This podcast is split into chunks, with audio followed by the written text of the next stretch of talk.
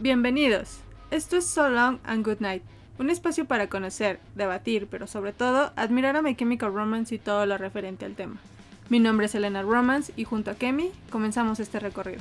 Hola Kemi, ¿cómo estás? Muy bien, ¿cómo están todos? Bien, bien, aquí una semana más, eh, disfrutando de vacaciones bien merecidas para nosotras dos. En el trabajo, solo en el trabajo. Solo en el trabajo, porque aquí estamos, eh, seguimos chambeando para poder traerles un capítulo más. Eh, la verdad es que muchas gracias a todos los que nos escucharon la semana pasada. La semana pasada fue pues el final del Welcome. eh, Sí, bueno, del de Black Parade. de Black. Ya hablamos un poquito más de cuándo se lanzó, las ediciones que hay, este, qué canciones trae y todo lo demás. Entonces, espero les haya gustado. Nos explayamos un poquito con ese disco, pero ya les habíamos dicho que había demasiada información como para comprimirla en una sola, eh, en un solo capítulo. Entonces, creo que tres estuvo bien, no lo sé. Sí, yo siento que sí. Y bueno, vamos a tomarnos una, el momento de la semana de todos los, los capítulos para mandarles saludos a todos los que nos escuchan. Muchas gracias a todos los que nos han comentado. La, la pregunta de la semana pasada fue ¿cuál es tu canción favorita del The Black Parade? Y muchos no pudieron escoger.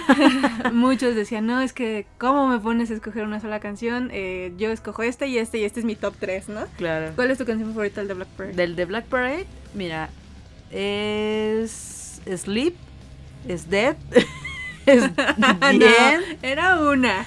Bueno, tu top 3. Mi top 3 sería Sleep, Sleep, The End y quizás... Híjole, no, es que estoy entre Welcome y Famous. Sí, sí, yo tampoco podría elegir. En mi caso sería, yo creo que... am, me gusta mucho Dien. Famous, obviamente, por lo que significa. Y yo creo que Disenchain. Me gusta mucho. Sí, también. Perdón si se escucha más ruido de lo normal. Les habíamos dicho que vivíamos en una avenida principal, entonces ahorita estamos grabando en un horario en el que hay mucho tránsito. Si escuchan por ahí un carro, una moto o algo así, perdón. El camión diciendo súbele, súbele, hay lugares. Ajá, o fierro viejo que venda. Perdón, la verdad, pero bueno. Vamos con los saludos antes de que cualquier otra cosa o que se nos vuelva o empecemos a divagar más de lo normal. Este, ahí van los saludos, van súper rápido. Un saludo para Andy, Carla Campillo, Paola Turner, Yvette Nino, Yue Marcelín, Nan 13, Alejandra Monserrat Hernández, Rebeca Zurita, Owen Lu, Laura Section, Sally GB, Vic Lenter o Lenter, Magali Reyes, Raúl Gacha, Diego Hurtado, Bandort, un abrazo muy muy fuerte hasta Chile, Aremi Caballero, eh, Magali Larios, Janine y Very Licious. Muy bien, también hay muchos saludos el día de hoy. Sí, Hay para Lau Trejo, Melissa Morton, Elena Lor, Cintia Milagros Pomalaya, Daniero, Angie Romance, Nancy Gaga, Angie Way, Georgina Ruiz, Leslie Mar, Paola Linet, Vianey Hernández, Claudia, Leonor Martínez, Victoria Alejandra, Harley Valentine, Andrea Santiago, 27 Club, Rocío Llamas y Jen Morg. un saludo a todas esas personitas que se tomaron el tiempo de contestarnos, de incluso contestarnos en capítulos anteriores. Estuvimos revisando para, para que por ahí no se nos fuera algún saludo ya pasado. Eh, ha habido mucha gente que ha estado escuchando los primeros episodios del podcast Genial. y nos dejan ahí algún comentario, pues respondiendo a la pregunta que hicimos en ese momento. Entonces, eh, ahora sí revisé esos capítulos anteriores, entonces por ahí salieron nombres nuevos. Muchísimas gracias a todas las personas Genial. también que nos escriben por, por Instagram o por Facebook para decirnos que pues les gusta lo que estamos haciendo. Es muy chido recibir esos mensajes, así que no se los guarden, escríbanos. Sí, sí, dicen, ay, no, y todo el mundo. No, no, no, nos encanta leerlo. y hay gente que también me dice, es que me da pena escribirles. ¿Por qué? No sé, es que, ¿cómo, ¿cómo les voy a escribir? Me da pena. No, no, quítense esa pena. Nosotros siempre en la medida de lo posible les vamos a contestar. Y pues ahí andamos. Pien- esperando. piensen en esto, están hablando con una persona introvertida, Elena, así que sabe lo que ustedes sienten y los va a entender. Sí, la verdad es que sí. Yo soy buena para contestar mediante mensajes o cosas así, pero hablando en persona soy una piedra. Pero bueno, vamos a empezar con este capítulo porque este capítulo es muy especial para nosotros. Les vamos a contar una historia bastante emocionante, bastante en mi vida al menos está como uno de los momentos más especiales que he vivido en mis 32 años todavía. Ay, no quiere decir, no quiere decir. Entonces, bueno, primero vamos a contarles otras cosas. Bueno, después de todo el suplicio que ya escuchamos en los tres capítulos anteriores, que los chicos habían tenido que pasar para que el de Black Parade pues viera la luz, para que ese disco tan fregón y tan único haya salido a la luz, pues ya estaban, ya se habían recuperado, ya habían regresado a casa, como fue lo que, lo que comentamos en el capítulo pasado, y pues ya estaban medio listos, no estaban completos, porque no habían tomado un descanso realmente Pues sí, pues reparador. O sea, se habían, habían llegado de la era del Revenge, habían grabado un disco que casi les cuesta un integrante de la banda. Sí. Eh, pues ya estaban medianamente listos y habían recobrado poquitas fuerzas para embarcarse al 100% en lo que sería pues la gira más agotadora de su carrera. Incluso pues ellos lo han mencionado, ha sido una de las giras que sinceramente no le veían el fin. Y pues ya venían también muy desgastados de la pues de la grabación, ¿no? De todo lo que sucedió en la Paramount Mansion y pues en este caso se enfunden en sus trajes pues, en sus trajes de, de desfile De The Black Parade. del The Black Parade ya eh, toman el nombre del The Black Parade de hecho ya, ya se presentaban así y se van. Inician la gira. Inician esta gira que que estaría muy complicada, si bien los chicos ya tenían experiencia pues tanto en giras, eh, en el hecho de estar en carretera mucho tiempo, de, en caso de tomar avión, 20 aviones a la semana, o sea, ya tenían una experiencia, ya venían curtidos del- de la gira del Bullens, que fue una gira en una van donde todos se enfermaron y todos morían. Y de la gira del Revenge, que pues venía cargado de un Gerard con problemas de adicciones y cosas así. Entonces, aún así, aún con todas estas experiencias que ellos ya venían eh, pues cargando, pues esta gira no volvería, después de esta gira My Chemical Romance no volvería a ser el mismo. La verdad es que eh, el The Black Parade World Tour fue una gira muy extensa, fue muy muy larga. Para que nos demos una idea de, de qué tan larga y qué tan extensa fue esta gira, pues la dividen en 10 etapas. Estas etapas vendrían siendo por países que fueran a visitar. Entonces, en este caso, chéquense nada más esto. La gira contó con aproximadamente 147 conciertos. eh, esto sin incluir, por ejemplo, shows privados o shows para fans. Que luego las, las radiodifusoras hacían como dinámicas así de que se ganaban boletos o para alguna fundación o algo así. Esos shows no están contabilizados en estos 147 conciertos. Ok. Entonces, eh, y se extendió durante 14 meses aproximadamente, que vendría siendo un año, dos meses. Ajá. Pero, pues, 147 conciertos en un año, a mí se me hace demasiado. Como un concierto cada dos días, Ajá. más, Sí. ¿no? Entonces, pues la gira prácticamente recorrió todo el mundo. O sea, de verdad no hubo, hubo lugares a los que no llegaron porque, pues, de plano. Ya no se fue- podía. sí, fue demasiado. Eh, en este caso, por ejemplo, pasó, recorrió todo Estados Unidos, recorrió Europa. La verdad es que, pues, en la mayor parte de, su de esa extensión, recorrió Canadá, pasó por Asia. Asia se fue desde Japón hasta China, hasta Filipinas, o sea, anduvieron por todos lados. Los chicos también pasaron por Australia. Y pues aquí en, en, en México, por ejemplo, simplemente dieron tres fechas. Sí. Eh, dirían, no, no es cierto, no dieron tres fechas, pero sí dieron tres fechas, al menos con esta gira. Sí. Que fueron, la primera fue en Monterrey, la segunda fue en la Ciudad de México en el 2007 y en el 2008 regresarían a la Ciudad de México a un festival que es el Zero Fest, Así es. pero todavía estaba dentro de la gira del The Black Parade no habían World tomado un Tour. descanso, por así decir, Exactamente, no. antes de emprender este, este concierto. Exactamente. Y por ejemplo, por Sudamérica tendrían mucho más giras. Tendrían cuatro fechas en Brasil. Se aventaron cuatro fechas en Brasil. Eh, para los que los de que son de otros países y a veces nos dicen, no, es que no más van a México, pues no. Bueno, al menos hasta ahorita. cuatro fechas en Brasil. Son una, un buen. Sí, son un buen. Una fecha en Argentina. Una fecha en Chile. Una fecha en Venezuela, increíblemente. Eh, creo que todavía no tenía tantos problemas Venezuela en ese, en ese entonces.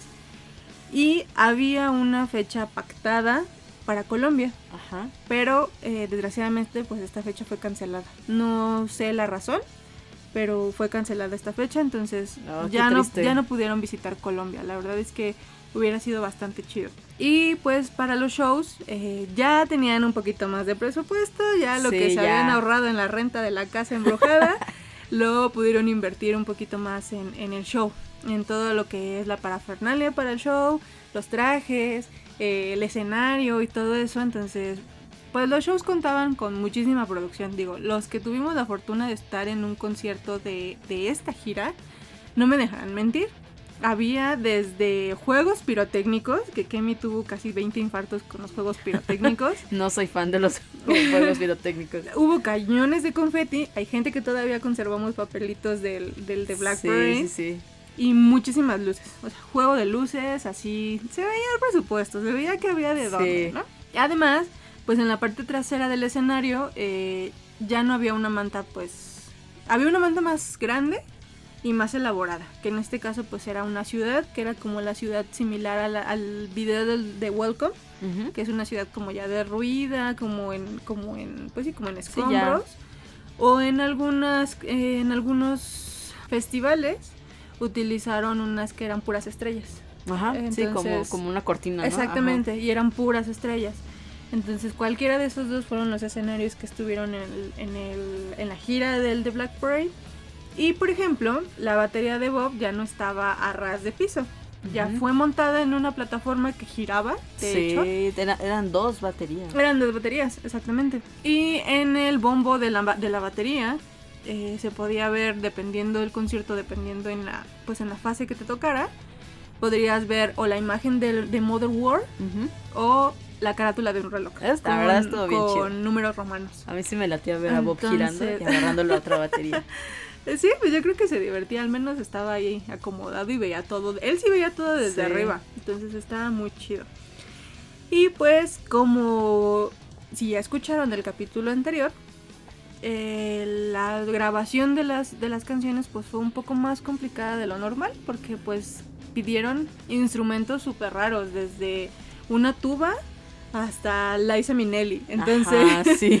para que obviamente para que pudieran presentar este tipo de sonidos a lo mejor no todos los instrumentos pero algo más elaborado en el escenario pues ya no nada más tenían que ser ellos cinco sino Sí. que trae- necesitaban traer a alguien más para que tocara los teclados entonces eh, en este momento es cuando eh, se une a My Chemical Romance quizás no de modo Oficial. oficial Ajá. pero sí un poco eh, se une a ellos eh, James Lewis. Eh, James venía de una banda que se llama Reggie and the Full Effect. La verdad a mí me gusta mucho esa banda. Está muy chida. Él entra como tecladista. incluso también en la gira tenían como un, un, un o no sé cómo se Sí, llama, que es un platillo sí, enorme. Y él la tocaba. Este, También eso debió ser divertido. sí. Y pues también hacía coros en algunas ocasiones. De hecho, Sí. eh, se escucha bastante. Es muy, muy distinguible la voz de, de James porque es muy diferente la de Ray a la de, a la de Jerry. James, por ejemplo, formó parte de la banda hasta el 2013. O sea, llegó con el de Black Parade y se quedó con ellos todo lo que restó. Entonces, por eso, desde. Si es oficial. Bueno, no es oficial, pero sí es oficial. Ajá. Entonces, James pasa a ser prácticamente el sexto miembro de My Chemical Romance. Más bien el miembro de, de Black Parade. Ah, exactamente. El Sí. miembro del de Black Parade. Sí, exactamente, sí. A mí la verdad sí me agradaba verlo. No me parecía un ser que, que desentonara con, con My Chemical Romance. Ajá. Pero, este, también como dices, nunca fue así oficial de, miren, les presentamos a James, ¿no? O, sea, O que hicieran un, un comunicado en su página. o yo no Ajá, lo recuerdo. A lo, mejor, solamente aparece. a lo mejor sí. Y no lo vi. No lo sé, no lo recuerdo. Yo, si, yo no lo recuerdo tampoco. si por ahí tienen el dato, este se lo agradeceríamos mucho. Porque incluso, eh, o sea, yo tan segura estoy de que a lo mejor no. Porque en entrevistas y eso seguían apareciendo ellos cinco, no aparecía Buen Reggie. punto. Bueno, James. Bueno, es que le dicen Reggie. Así le dicen Reggie. De hecho, el tatuaje que trae Frank que dice Reggie, se lo hizo por él. Ajá, entonces, si me escuchan decir Reggie es, es James. Este, sí, exactamente, no- nunca estaban las entrevistas ni nada, entonces como que era todo musicalmente hablando que, que se encontraba con The Black Parade, ¿no? Exactamente. Y bueno, a lo largo de esta gira que mencionas, eh, My Chemical contó con muchos teloneros, ¿no? Sí, muchos. Eh, algunos, solo por mencionar algunos, eh, fueron, por ejemplo, Race Against en Estados Unidos. Thursday, Thursday creo que ya es así de la casa, ¿no? Para, que no, para los que no recuerdan a Thursday, el vocalista de Thursday fue el que creyó en My Chemical Romance Sí. y el que les, eh, bueno, fungió como productor para el Bullens. Sí, fue muy mágico. Entonces, obviamente, Thursday tenía que estar. Funeral for a Friend de, en Europa. Este, tanto Thursday como Funeral estuvieron en Europa. Muse, ahí tenemos fans de Muse que nos escuchan. Hola, un saludo a todos. Este, Muse y The Bleed estuvo en Estados Unidos y Canadá. Y creo que una parte de Europa, porque en, con Muse compartían escenarios como de estadio, Ajá. eh, pero creo que esa fue por Europa. Pues ahí están. Y Billy Talent and Drive By en Estados Unidos. Pues esta gira, eh, yo creo que tuvo de todo, ¿no? O sea, desde los, desde los teloneros, que pues eran muy diversos incluso entre ellos, eh, hasta que fue especialmente accidentada. yo creo que la banda sufrió de todos lados. Yo creo que antes de grabar el de Black Friday, alguno de ellos discutió con un gitano o Algo algo, una bruja los, los- les echó acá un hechizo. Algo les pasó porque de verdad, pobre de mis amigos en esta gira. Sí, de hecho, o sea, solamente Ray y Gerard lograron presentarse en todos o quizás la mayoría de los conciertos que hubo en esta gira, ¿no? Eh, sin embargo, Y decimos la mayoría de los conciertos porque algunos conciertos tuvieron que ser problemas técnicos. eh, tuvieron que ser cancelados. Entonces, técnicamente entonces, Ray y Gerard fueron los únicos que sobrevivieron que a toda la gira. Mm, Yo no me imaginaría, por ejemplo, un Gerard. Gerard creo que es imprescindible, ¿no? O sea, es algo Sí, que no, no, si no Gerard no puedes. está no disponible, puedes, se te cancela. cancelas. No, no es que los demás sean menos, pero pues el headliner siempre. Es el vocalista. Sí, sí, pues sí. Eh, Mikey eh, durante esta gira se toma un tiempo eh, fuera de la banda debido a que se, había- que se acababa de casar, ¿no? Entonces acá el bodorrio y, Con Alicia. y ajá, la luna de miel y todo este rollo, pues se ausenta, ¿no? Frank por su parte se llegó a ausentar en varios conciertos en Sudamérica debido a la muerte de su abuela, lamentablemente, ¿no? Sí, Tuvo que, tuvo que que regresar. y pues sí tomó pues el tiempo que... La verdad yo siento que hasta eso fue poco. Creo que no fue a Chile y creo que a Argentina. O, o sea, yo que único es que, tengo así como muy presente fue Chile y, y el otro la verdad no lo recuerdo, pero sí hubo en algunas fechas en las que él no estuvo. Afortunadamente aquí en México pues sí, sí logró venir. Eh, Bob, por su parte, eh, sufrió lesiones en sus muñecas y una posterior fractura, lo cual también lo mantuvo muy alejado de la banda, aunque también por poco tiempo. O sea, iban, regresaban, iban, Y regresaban. se recuperaban, yo creo que medias, o sea, no creo que se recuperaran como al 100%, digo, bueno, ¿cómo te recuperas de la muerte de tu abuela? Sí, por eso te digo O que sea, es poco tiempo. Eh, por ejemplo, una fractura, no sé cuánto tiempo Sí, sea como mes y el- medio, una cosa así, pero pues no, o sea, Y de hecho hay una presentación eh, que se las he posteado que fue en unos MTV en Europa ajá, que tocaron Teenagers ajá. que están, bueno Gerard está como de traje y salen las porristas y todo eso, si se dan cuenta la batería está a la mitad. Se está en una plataforma elevada pero está a la mitad, lo único que se ve es la, la batería, Ajá. no se ve quién está tocando la batería. Entonces es probable que en esa presentación Bob no, estu- no estuviera. Pero también es algo complicado, ¿no? O sea, aventarte, por ejemplo, un welcome o así, o sea, Pues yo creo que por eso escogieron Teenagers. Han de haber dicho, pues, ¿cuál es la menos difícil del disco? Pues esta. O sea, aviéntate esta. Y bueno, en el caso de, de Mikey y Frank, ahorita que mencionas lo de Bob, Ujú. eh, quien, quien lo estuvo reemplazando, quien los estuvo reemplazando fue Matt Cortés, que ya habíamos hablado de él, que Matt también Cortés. estuvo en The Black Parade, que también fue el, el comodín cuando Mikey se va a tomar terapia Ah, y todo en esto. los ensayos, sí, Ajá, llega Matt Cortés, la neta, es un buen tipo. Está bien chido. A mí me... Por ahí hay un video que circula en internet de un concierto donde se ven los mariachis. Y muchos dicen, ay, es que eso fue aquí en México. No fue aquí en México. Fue en California. Fue precisamente en el concierto, en el cumpleaños de Matt Cortés. Ujú. La banda le llevó mariachis y rompieron una piñata en el escenario. Ah. Entonces ese concierto, esa- esa- esos clips no son de México. O sea, Matt Son- Cortés es mexicano. Pues debe de tener como familia. Pues por digo, para llevar piñata y mariachis, pues sí. sí es mexicano, ¿no? Bueno, también como mencionabas, eh, seis, fueron seis fechas las que se tuvieron que cancelar, ya que los chicos contrajeron salmonelosis, ¿verdad? Creo que es uno de mis miedos. Sería uno de mis miedos me- eh, cuando estás en gira, comer algo, Comer algo en que mal no- estado. ¿Y cómo le haces? O sea, pero imagínate, o sea, seis fechas, ¿qué tan mal debieron estar? O sea, dices, bueno, pues ya te enfermas un día y al otro ya estás medio ahí más o menos. De hecho, por pero ahí seis fechas. corre el rumor en internet que el fandom se puso muy intenso respecto a esta situación.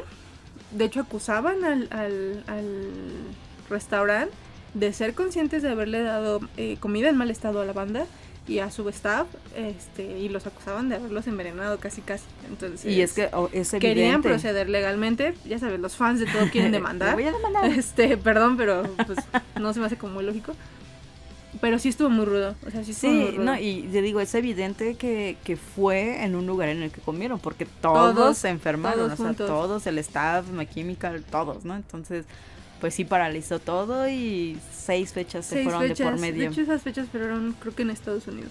Bueno, afortunadamente. bueno. Afortunadamente. Ay, pues son de allá, ellos cuando quieran. Y otra vez dan, ¿no? Pero pues acá, una Imagínate. vez, una vez cada mil años No y que te lo cancelen, ¿no? Pobre Colombia, de verdad. Lo siento mucho por ustedes, amigos de Colombia. ejemplo Blink. Ay, cállate, no quiero tomar ese, tocar ese tema. Pues bueno, en el 2007, My Chemical Romance se va a unir a Project Revolution junto a nada más ni nada menos que Linkin Park. Sí, en este caso, pues el Project Revolution es un festival que era organizado por Linkin Park. O sea, Sí. ellos de ahí salió. Entonces, a mí me. Me da mucha nostalgia el ver las fotos en el que está Gerard abrazando a Chester. Y imagínate una colaboración entre ellos dos. Sí, no. O sea, ah, hubiera sido mágico. Digo, ya con ver a Chester ya. Sí, Chester de- es una de las voces que más extraño en la música, la Sí, verdad. pues sí. Ay, Chester. Ay, sí, pero Bueno, eh, muchos habían pensado que con esto iban a cerrar el de Black Parade, sin embargo, les quedaba mucho camino por recorrer, muchos países que visitar y obviamente muchas experiencias que vivir, ¿no? Sí, eh, pues sí, como tú bien lo comentas, muchos creían que ese era como la, el, el final de la gira, porque pues el de Black Parade salió en el 2006. Ujú. Prácticamente aquí ya casi vendría siendo un año de que se lanzó el disco sí, y sí. ellos seguían en gira. Y de hecho es aquí en el Project Revolution donde Gerard y Linz reconectan y es en esta gira donde se casan. Entonces, pues bueno, eso ya. Si no han escuchado el capítulo de, de las esposas de, de My Chemical, Se lo recomendamos, Vayan. no me acuerdo qué no capítulo me es. acuerdo qué, qué número es, pero es este... Vayan a verlo. Vayan a buscarlo. En la descripción viene. Y pues sí, como dice Kemi también, pues eh, esta gira, pues tanto tiempo en carretera, tanto tiempo en escenarios, tanto tiempo en, pues en, en, en promoción, pues acumulas experiencias, ¿no? Sí, de y, todo, ¿eh? pues en este caso, eh, My Chemical tiene una experiencia que, que si bien todavía la gira del The Black Parade no iniciaba oficialmente, pues sí marcó, marcó bastante a la banda. Este. Yo creo que hasta después como miedillo, ¿no? Sí, De, híjole. sí, por ahí tengo un datillo pues, que está muy chingón, pero bueno, ahorita lo vemos. Eh, a finales de agosto del 2006, que recordemos que el de Black Parade Salió. Welcome eh, salió el 31 de agosto del O 2006. sea, no tenía nada de, de haber sacado el- el. CD. Todavía no se, se- se empezaba la gira cual tal porque no había sido lanzado el disco todavía. La banda pasa uno de los momentos más tensos en su carrera en el festival que se llama Reading and Leeds organizado en, In- eh, en Inglaterra. Es Ujú. uno de los festivales más grandes que hay allá.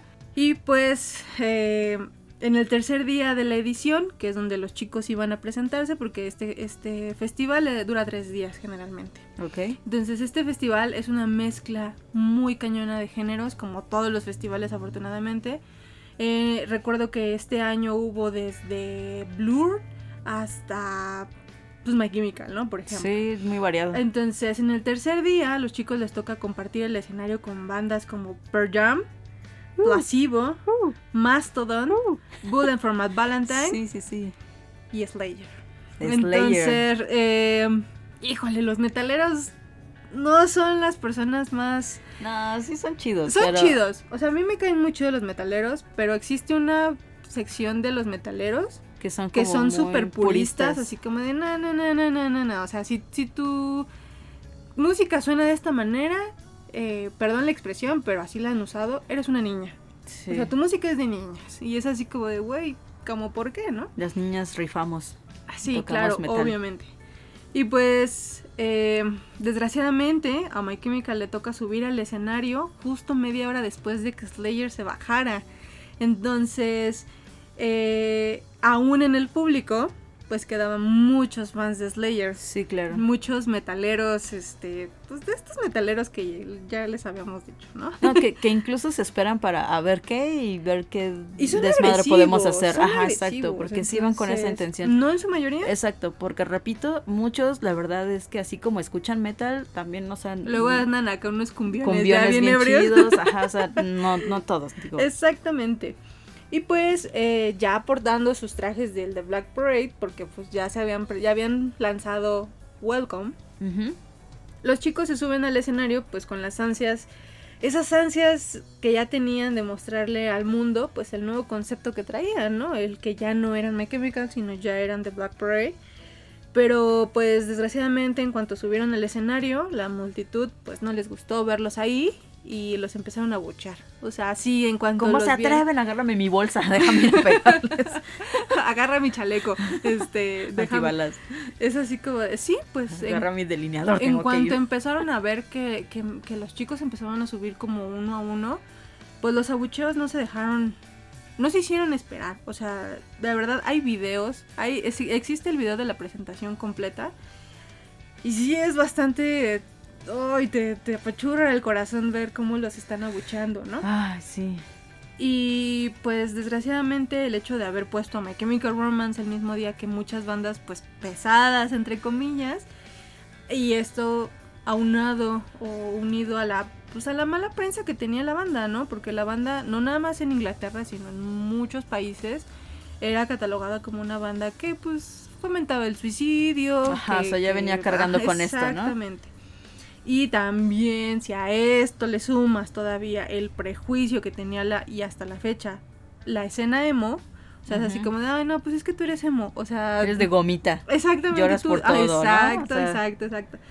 De esa época, pues fueron traducidos a que pues obviamente el público desde la primera canción les empezaron a aventar cosas. O sea, no escatimaron en lo que les aventaron, de verdad. Sí, fue Eh, muchas Les cosas. aventaron botellas llenas de pues de orina, eh, botellas llenas de agua, les aventaron fruta. ¿De dónde carajo sacas fruta? O sea, les aventaron basura, les aventaron de lo que encontraron. O sea, Sí, todo lo que podían recoger, exactamente. lo aventaban. Yo no sé por qué no se aventaron ellos mismos, pero bueno.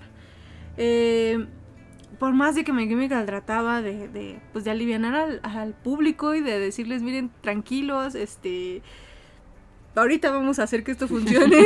pues la banda, digo, la, el público, pues no estaba, no estaba cooperando. Sinceramente se veían hostiles hacia ellos, ¿no? Y pues realmente lo, eh, no importa los, o sea, Gerard andaba con una, con una bandera en la mano de, de del Reino Unido, o sea, trataban como de hacerlo como más ameno, ¿no? exactamente, pero el público de plano dijo, no, no, no, no queremos oírlos porque sinceramente hubo en algunos comentarios que decían que los consideraban una banda inferior a las bandas anteriores que se habían presentado. Por ejemplo, en, el- en, el- en la cara de Frank es de sorpresa total, o sea, en cuanto ve que le empiezan a, a lanzar cosas, se queda así como de, ¿qué está pasando, no? Sí. Eh, la cara de Rey es de enojo. O sea, Rey estaba realmente enojado. Les hacía la seña de que les siguieran aventando cosas, ¿no? Que, que ellos podían recibir. Eh, Mikey solo trataba de esquivarlos. O sea, solo así de, no, no, Ay, no, no, Mikey. no, no, no, no. Y pues, pues jamás les dieron tregua. O sea, jamás les dieron chance de que pudieran, eh, al principio al menos.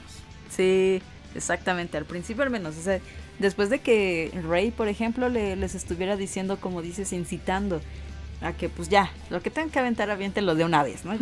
O sea, vamos a aguantar vara, ¿no? Eh, la verdad es que My Chemical empezó a abordar el público de una forma así, mágica, ¿no? Y pues empezaron como a, a incluso alterar el setlist. O sea, el setlist sí lo empezaron a alterar eh, nueve canciones, nueve de sus canciones más agresivas, o sea, las más fuertes que tuvieron. O sea, yo imagino un Thank You for the Venom, o un Our Lady of Sorrows, Ajá, o un.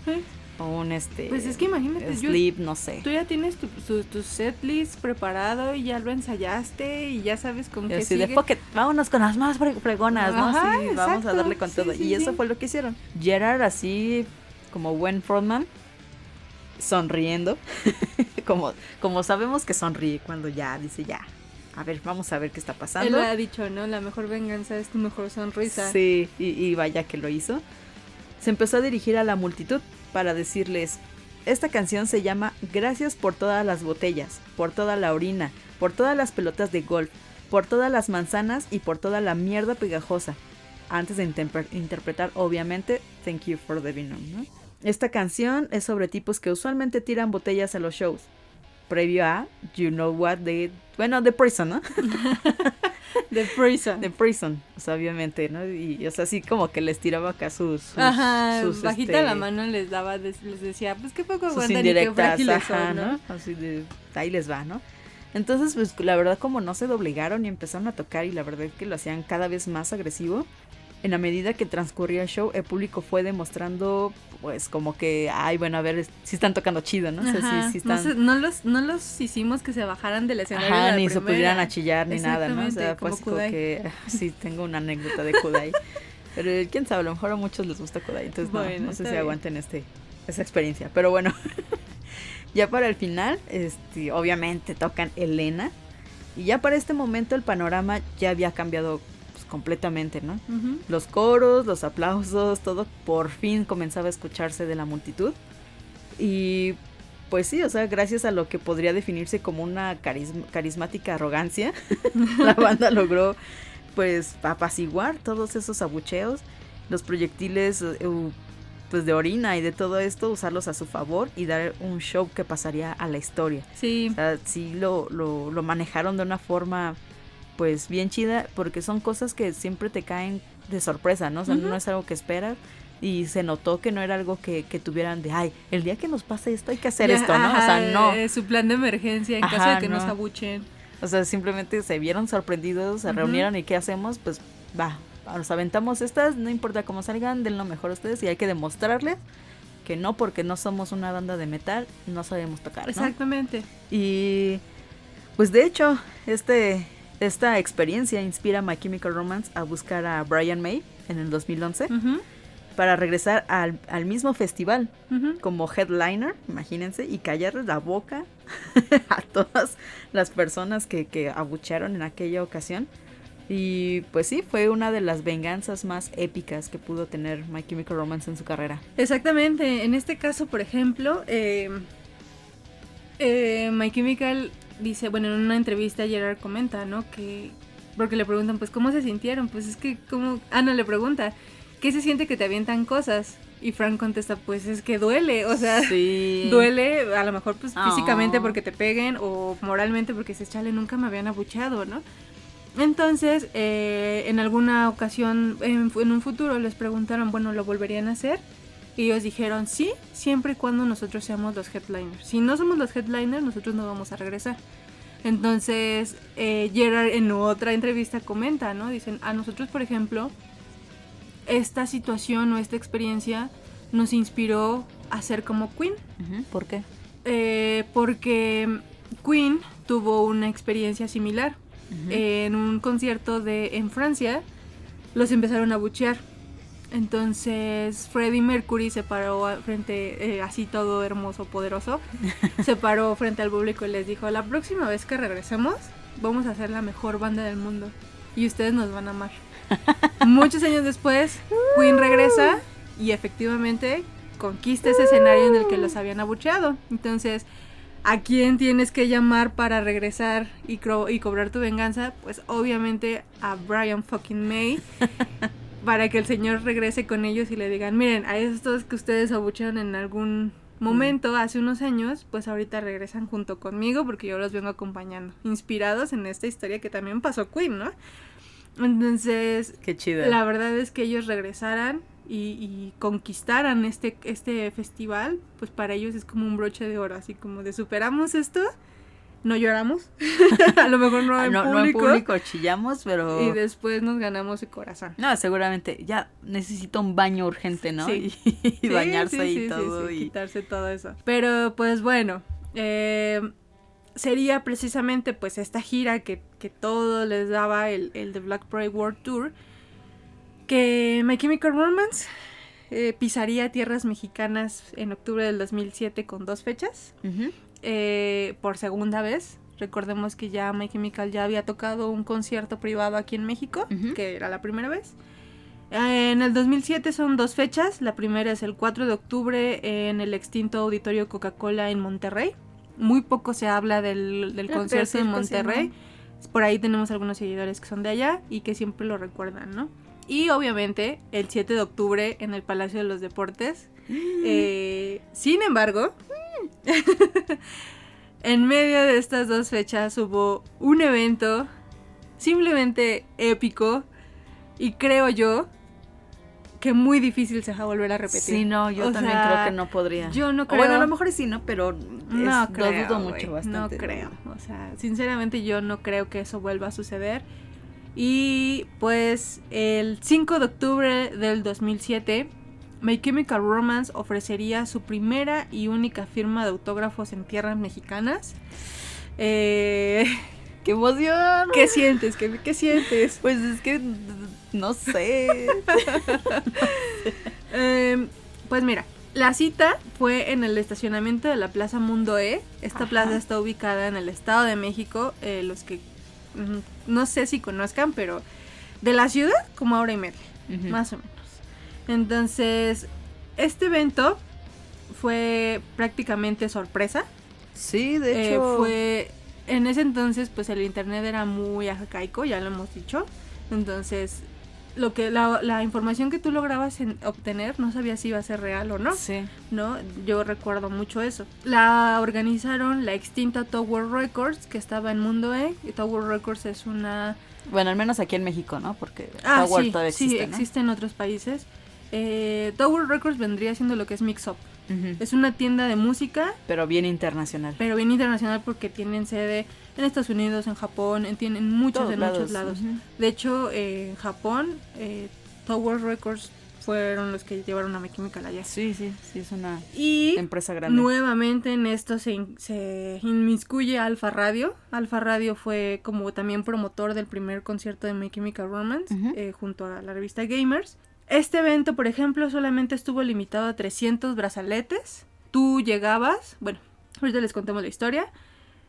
300 afortunados fans que iban a recibir la firma de la banda. Entonces, eh, entre esos afortunadas personas, pues estábamos Kemi y yo.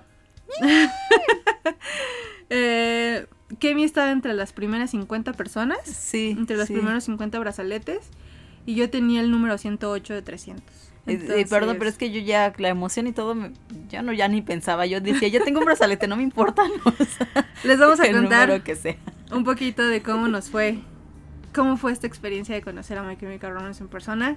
Creo que es uno de los mayores sueños de los quemiqueros y pues no sé, me siento Ajá, muy feliz. Más que nada también eh, los vamos a relatar de esta forma porque es algo que vivimos Elena y yo, así de, de la mano, o sea, así fue así como, pues que una cosa lleva a otra y, y fue muy, muy mágico. Les voy a contar, voy a empezar.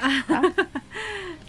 Eh, es en aquel entonces, cuando yo me entero, es un 2 de octubre, me acuerdo perfectamente. Eh, yo no tenía nada que regalarle a Elena, su cumpleaños es el 3 de octubre, entonces yo no tenía nada que regalarle y estaba toda triste.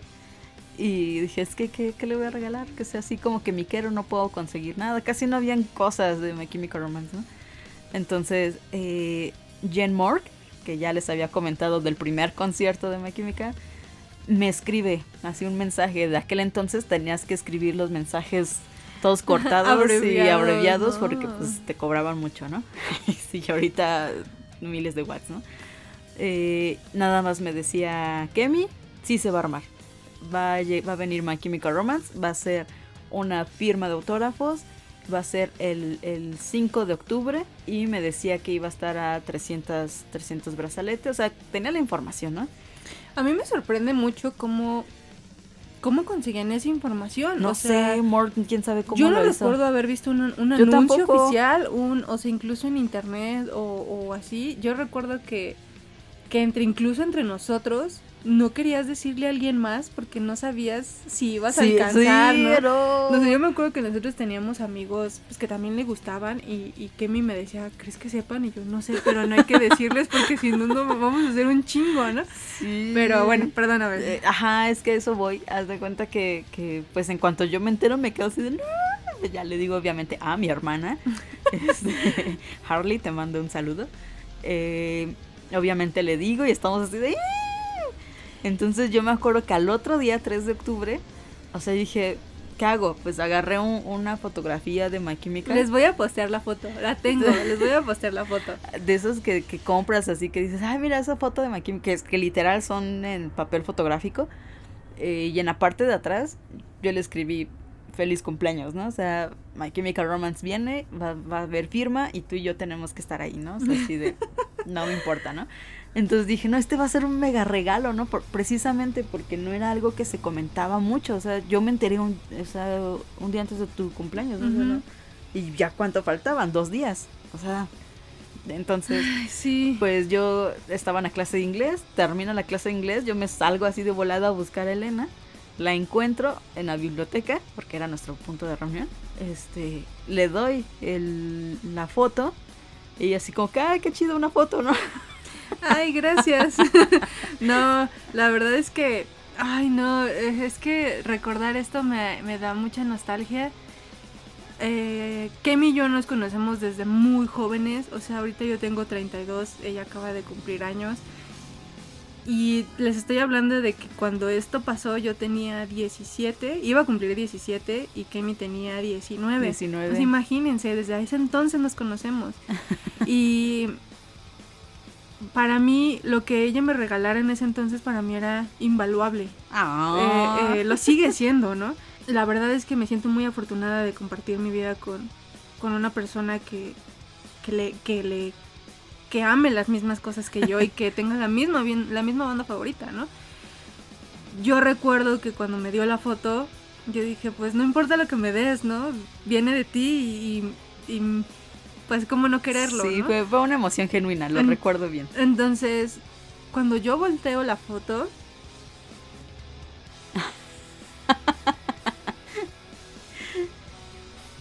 yo la leo y, es más, déjenme buscarla, aguántenme tantito, espera. yo mientras les sigo diciendo, eh, hagan de cuenta que en el momento en el que yo tengo esa, esa foto y se la entrego, yo la verdad iba corriendo con tal de decir de ojalá no nadie lo encuentre. Eso que escuchan es Elena buscando la foto. este, y fue así de no, tengo que alcanzar a entregarle la foto antes de que alguien más le diga, ¿no? Porque si no van a arruinar todo, ¿no? Y yo quiero ser la que le diga, o sea, porque pues sí, o sea, era algo que vivíamos ella y yo. Aparte de mi hermana y de Mork, no conocía a nadie más, o sea, en mi escuela o algo así, no conocía a alguien más que le gustara My Chemical Romance. Entonces, eh, pues sí era algo pues grande, ¿no? O sea, decir, o sea, esta es la banda por la que yo te conozco, ¿no? O sea, eh, entonces en cuanto le doy la foto y ella lo ve así de, ah, sí, gracias. Y le, y le, da y le da la vuelta. Volví. Este, les voy a leer lo que dice textualmente. Dice, hi. Espero que el día de hoy te la pases cool tengo algo que decirte y la verdad fue puro churro que haya sido hoy. El día esperado sucederá dos días, 10 horas, 30 minutos aproximadamente, así como lo oyes. La cita, viernes 5 de octubre a las 6 pm. El lugar, Tower Records, Mundo E. El evento, firma de autógrafos de My Chemical Romance. Feliz cumpleaños, Elena. No, yo estaba lo recuerdo y me... yo recuerdo que como, conforme iba leyendo esto, mi boca se iba abriendo así de... Y sí lloró, sí lloró.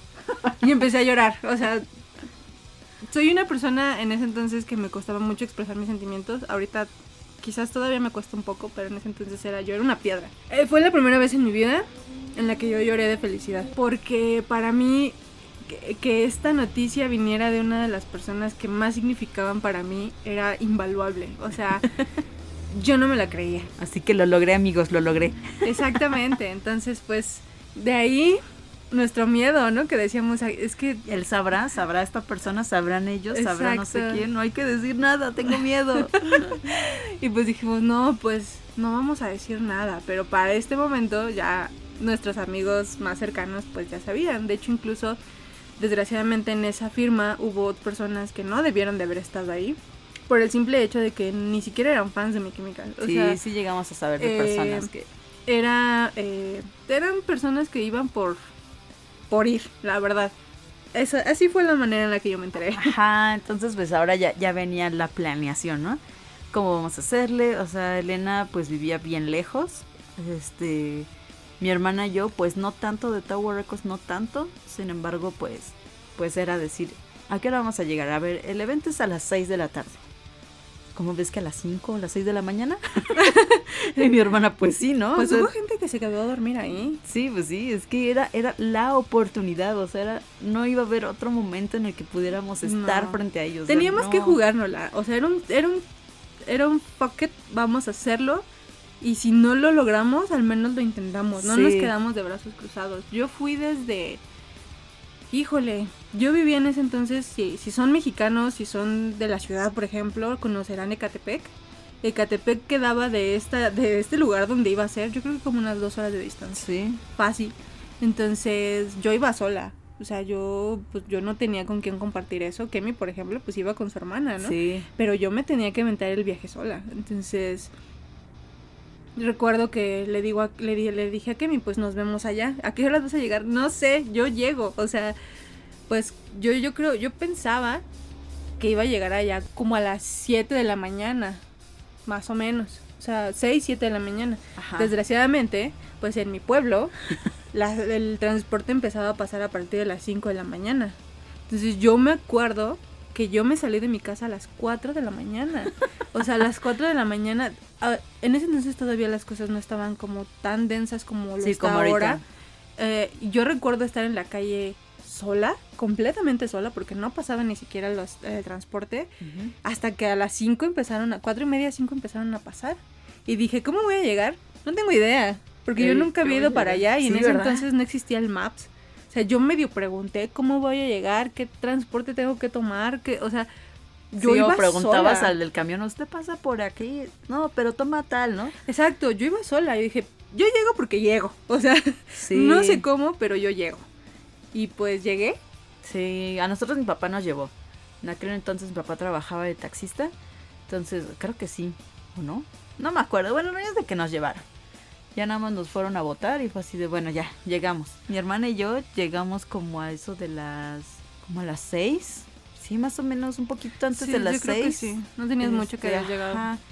Eh, y pues ya había gente formada, aunque no mucha. Si, si lo vamos a, a ver desde el punto de que cuántas personas habían desde el momento en que llegamos, yo creo que eran como 20 personas o menos. O sea, así empezó, ¿no? Pero ya saben, ya saben cómo es este, este bonito País, como país, estos bonitos eventos. no, no, no. Estos bonitos este club de fans. En Ah, estos sí. bonitos Sí, sí, sí. de fandom tóxico. La verdad estos- aquí en este evento los clubs de fans eh, salieron a, reluc- a relucir bastante... Por lo que se les conoce. Bastante mal.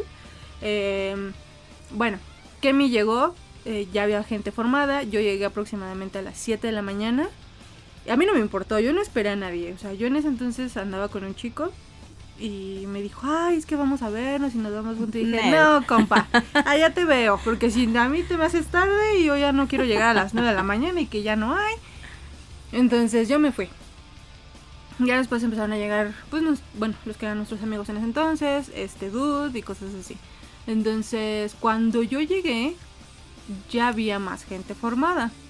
Pero ya se empezaba a armar aquí un pequeño desastre. Porque ya había empezado a llegar gente que decía, ay, pues es que mi amigo está hasta allá enfrente. Pues me meto con él. Y no, y Entonces, llegaban, es que yo soy del club de fans tal. Entonces yo voy aquí con ellos, así de... mm, O sea, pues sí, pero a mí me vale un reverendo cacahuate porque yo estoy aquí formada de las 6 y tú estás llegando a las 10 de la mañana a formarte. O sea, no mames. Entonces llegó en un punto en el que lo que hicieron fue que alguien empezó a tomar, bueno, les hicieron de su conocimiento a Tower Records que estaba viendo este problema y lo que hicieron ellos junto a las primeras personas que estuvieron en, en formadas empezaron a anotarnos el número en las muñecas con, Con marcador, plumón, con marcador indeleble.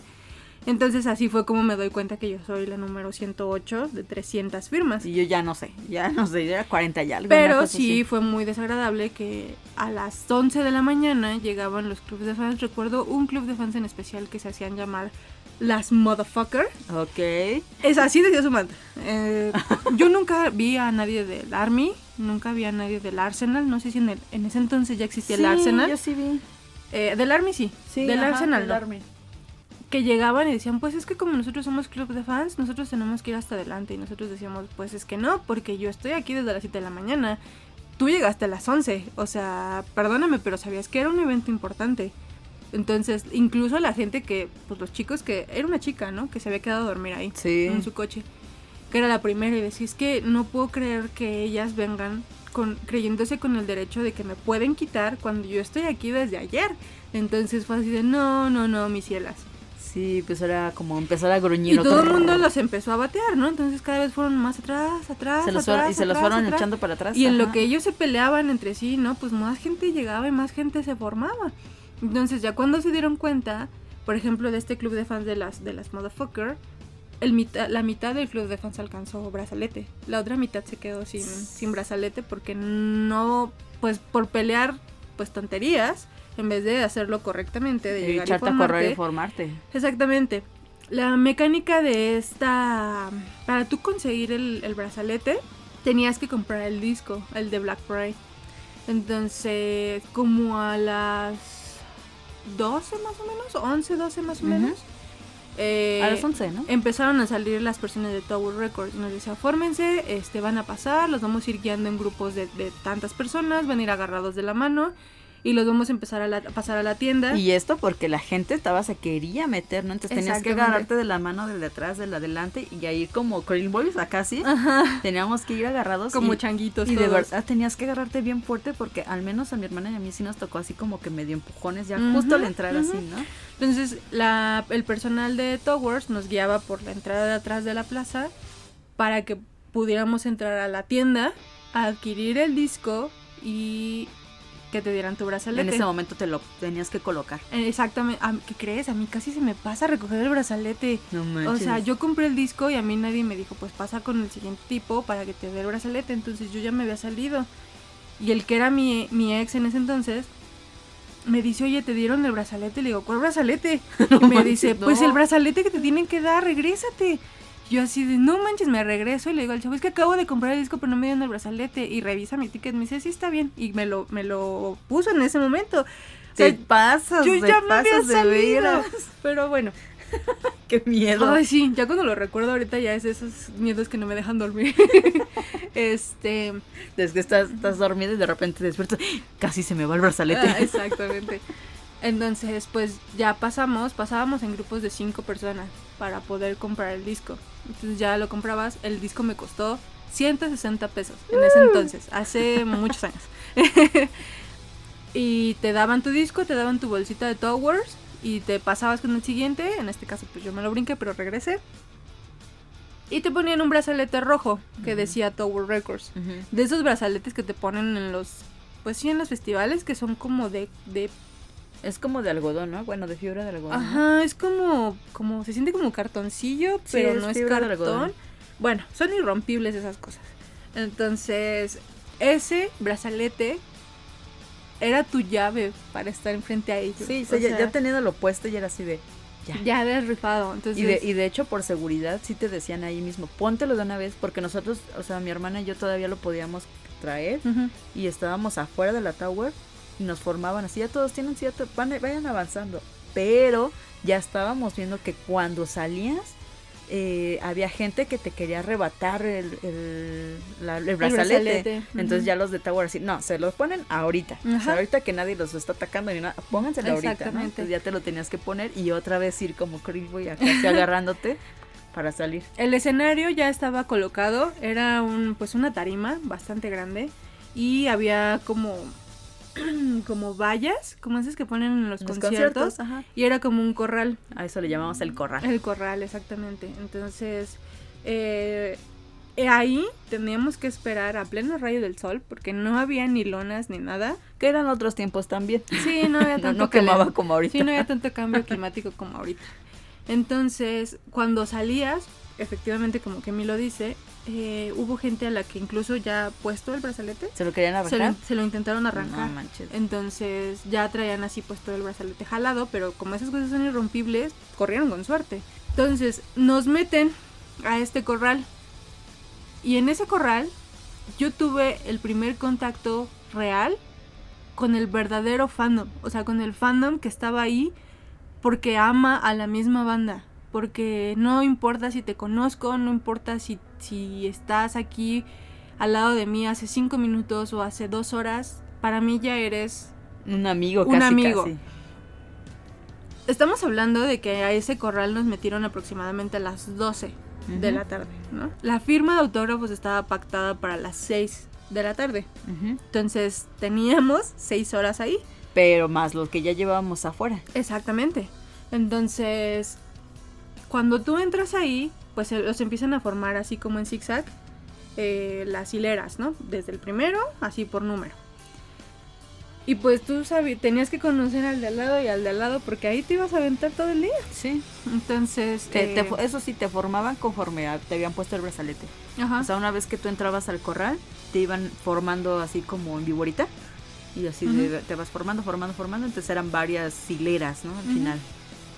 Y como les comento ahí, tuve realmente el primer contacto con ese fandom que te apapacha, que te abraza, que te dice, no importa, no estamos aquí por un bien común, ¿no? Eh, yo recuerdo mucho que pues muchos íbamos sin dinero, o sea, Sí, realmente teníamos. eh, a mí mis papás ni siquiera sabían dónde estaba. O sea, yo les había dicho que yo tenía una presentación muy importante en la mañana en la escuela y me había salido súper temprano y la única que se olió la mentira fue mi hermana y me dijo, ¿a dónde vas? O sea, tú, tú no vas a la escuela, ¿no?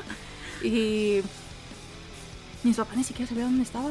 Entonces yo me fui y ahí yo no llevaba dinero más que para comprar el disco afortunadamente. Había algunos chicos que habían estado cantando canciones durante la fila para poder comprar el disco, o sea, pues todo, ¿no? Hacías lo imposible por- tener dinero. Entonces pues no, no comías porque no te daba hambre y porque No no, llevabas. llevabas. dinero, ¿no? Entonces, y, y incluso aunque tuvieras, ¿cómo lo compras? Exacto. O sea, ¿cómo te ah, porque una vez que ¿Cómo- entrabas al, al, al corral, ya no podías salir. Solamente al baño y eso, haz de cuenta, ¿no? Salían dos personas, regresaban esas dos personas y salían otras dos personas exacto. y regresaban esas y así. Ajá. Entonces, los que habían podido salir a comprar algo de comer, que llevaban ya algo de comer antes, pues se acercaban a ti, ¿no? Así de, ¿ya comiste? No, pues que no. Cómete una mitad, un cuarto de sándwich, ¿no? Y unas papitas. O, o ya tomaste algo de agua porque pues estabas ahí a medio rayo del sol.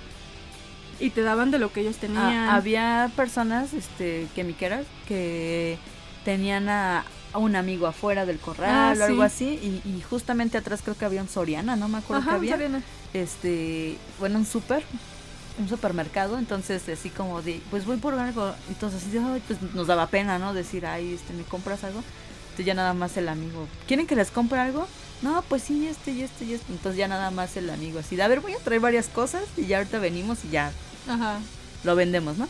Entonces pues ya este iban, regresaban y así como que uno, ¿no? Pero estábamos los que no teníamos dinero, ¿no? Eh, Los que ya habíamos gastado todo lo que teníamos en el disco. Entonces pues ya nada más los veíamos así como de, "Ah, ah, ah". y ya en eso pues nos decían, no, pues este, mira de aquí pedí papitas, ¿no? Les, las abrían completamente y agarran, ¿no? O había gente que incluso sí pedía cosas para, Para abrirlo, regalar. ajá, y iba pasando de lugar en lugar, ten, come esto, ten, toma esto, ¿no? Ten este, Sí, ah, no teníamos ni siquiera, por ejemplo, vasos para, No. para un refresco, entonces te- así en la botella te decían, abre la boca, ¿no? Y así te iban echando, o sea, no- para no pegar la boca había con la, algunos que sí habían con la botella, vasos este, y así como que te daba, ¿no? Así para que tú tomaras algo, lo que sea, ¿no? O sea, la neta, Sí. mil gracias a todas esas personas, hicieron que no me desmayara, hicieron que, Sí. que pudiéramos aguantar y, y ese es el verdadero fandom, la neta. Sí, a mí la verdad me inspiró muchísimo esa unión que yo vi ese día y que la gente no importara nada, no importara de dónde venías, no importara si los habías conocido hace un mes, hace dos, hace- o sea, ya eras parte de esa familia y esa sensación de unidad fue la que yo dije, yo quiero replicarla con la página, ¿no? Sí. Porque eso fue lo que yo aprendí en uno de los momentos más importantes de, de mi trayecto en el fandom. Sí. Y pues en este corral nos aventamos aproximadamente 12 horas o 14 horas más o menos. No. Bueno, en todo el trayecto de, desde que llegamos, Ajá, sí, en, en el corral fueron como 6, 7 horas más o mm, menos. ponle 8. Casi 8. Porque, bueno, pues ya estuvimos ahí, todo el día estuvimos escuchando Mi Chemical Romance. En el sol, platicando con los de enfrente. Nos estuvieron, y ya de repente decías, bueno, este, tú quédate aquí, ahorita vengo. Entonces dejabas ahí tu lugar, pues ya, ya te conocían, o sea, ya ibas y te platicabas con dos filas para allá y cosas así.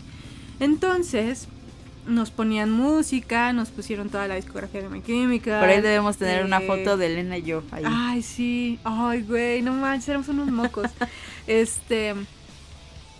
Y ahí estábamos, ¿no? Ahí estábamos nosotros viviendo el sueño. La verdad es que no creíamos que estuviéramos ahí. Todavía se me hacía real. O sea, yo veía así cómo estaba la mesita, las sillas, de que decía Tower, así de, ay, ¿en serio? ¿En serio se van a subir? ¿En Sí. serio? Y ah, yo, nosotros tenemos unas amigas que son gemelas y ellas sí estaban en la valla, no, ellas no alcanzaron a, a- a el brazalete y las veíamos a lo lejos, ¿no? Y, Sí, ya, y no nos saludaban y cosas así. Era muy entonces, tristeza. pues las horas empezaron a pasar, eh, el cielo no empezó a ayudar de ninguna manera. Entonces, Dan las 6 de la tarde. cuando están por dar las 6 de la tarde, empiezan a caer las primeras gotas de una lluvia que sería torrencial. Pero para esto ya habíamos visto que había llegado una camioneta y estaba justo detrás del escenario. Y pues nos habían dicho, es que esos son My Chemical, pero es que había una blanca, una negra. En esas sí son, en esas sí son. Entonces ya ni sabíamos si estaban o no, ¿no? Resto de que nosotros ya estábamos, ya, pues ya, la recta final, ¿no? Entonces en, Sí. en eso empieza a caer esta lluvia, empieza a mojarnos. Pero fue una lluvia Bien rara. torrencial, o sea, así de esos de que de esos de que ni con sombrilla te hubiera No. te hubiera alcanzado, ¿no? O sea, ¿no? no. Y recuerdo mucho que cuando empezó a llover, empezó a sonar Welcome to the Black Parade. Así bien bien dramáticamente. Sí, sí pasó así. Entonces, éramos 300 personas adentro del, de la- del corral, Más los de afuera. más los de afuera, y todos entonando al, Welcome. al mismo tiempo Welcome, así cantando a todo pulmón como si lloviéndonos. Bien bien safe on sound. Así, así, igualito. como si nada más importara, ¿no? Como si nuestra vida dependiera de eso. Empezamos a cantar Con toda la pues emoción. con el corazón, o Sí. sea, realmente era a mí se me enchina la piel de solo recordarlo todavía. ¿Cómo se escuchaba? Y la lluvia no paraba, o sea, la lluvia no paraba y nosotros decíamos, pues es que ya estamos aquí, ya esperamos. Ya para ese entonces llevábamos aproximadamente 12 horas desde que Sí, habíamos desde que llegado. llegamos. Y de hecho, ahí lo único que nos concentrábamos era en cubrir el disco Ajá. para que no se mojara. Lo único que todo. te iban a firmar era el disco que habías adquirido en ese No, entonces. no otra cosa. Entonces, pues por más de que tratábamos, lo tratábamos de pegar al cuerpo, pero la lluvia era tan fuerte que la Que ropa ya ya- estaba, ya se te pegaba al cuerpo. Entonces, Todos subimos de Eh, peso. salen los organizadores de, de Towers y dicen, ¿saben qué? Vamos a esperar a que la lluvia se calme. Se va a tener que recorrer un poco la, la firma de autógrafos. Sí se va a realizar, pero aguántenos porque no pueden salir con la lluvia así. Entonces, y nosotros así de, ya, por favor, pues simplemente con el hecho de que nos dijeran que no la iban a cancelar, Ya, para nosotros para nosotros ya era un, un alivio, ¿no? Entonces, poco a poco la lluvia fue aminorando. Sin embargo, no todavía todo, que fue cuando ya Ajá. sube. Estaba lloviznando, entonces todavía vimos cómo empezaron a secar toda la tarima y todo eso, y pues nosotros así de ya, o sea, Ya las no manos podíamos. nos temblaban así horrible porque estábamos a nada de conocerlos, o sea, era el sueño de la vida, o sea, era, era, era un sueño que creíamos que nunca, nunca iba a pasar, ajá. o sea, y en eso empieza, empiezan a subir.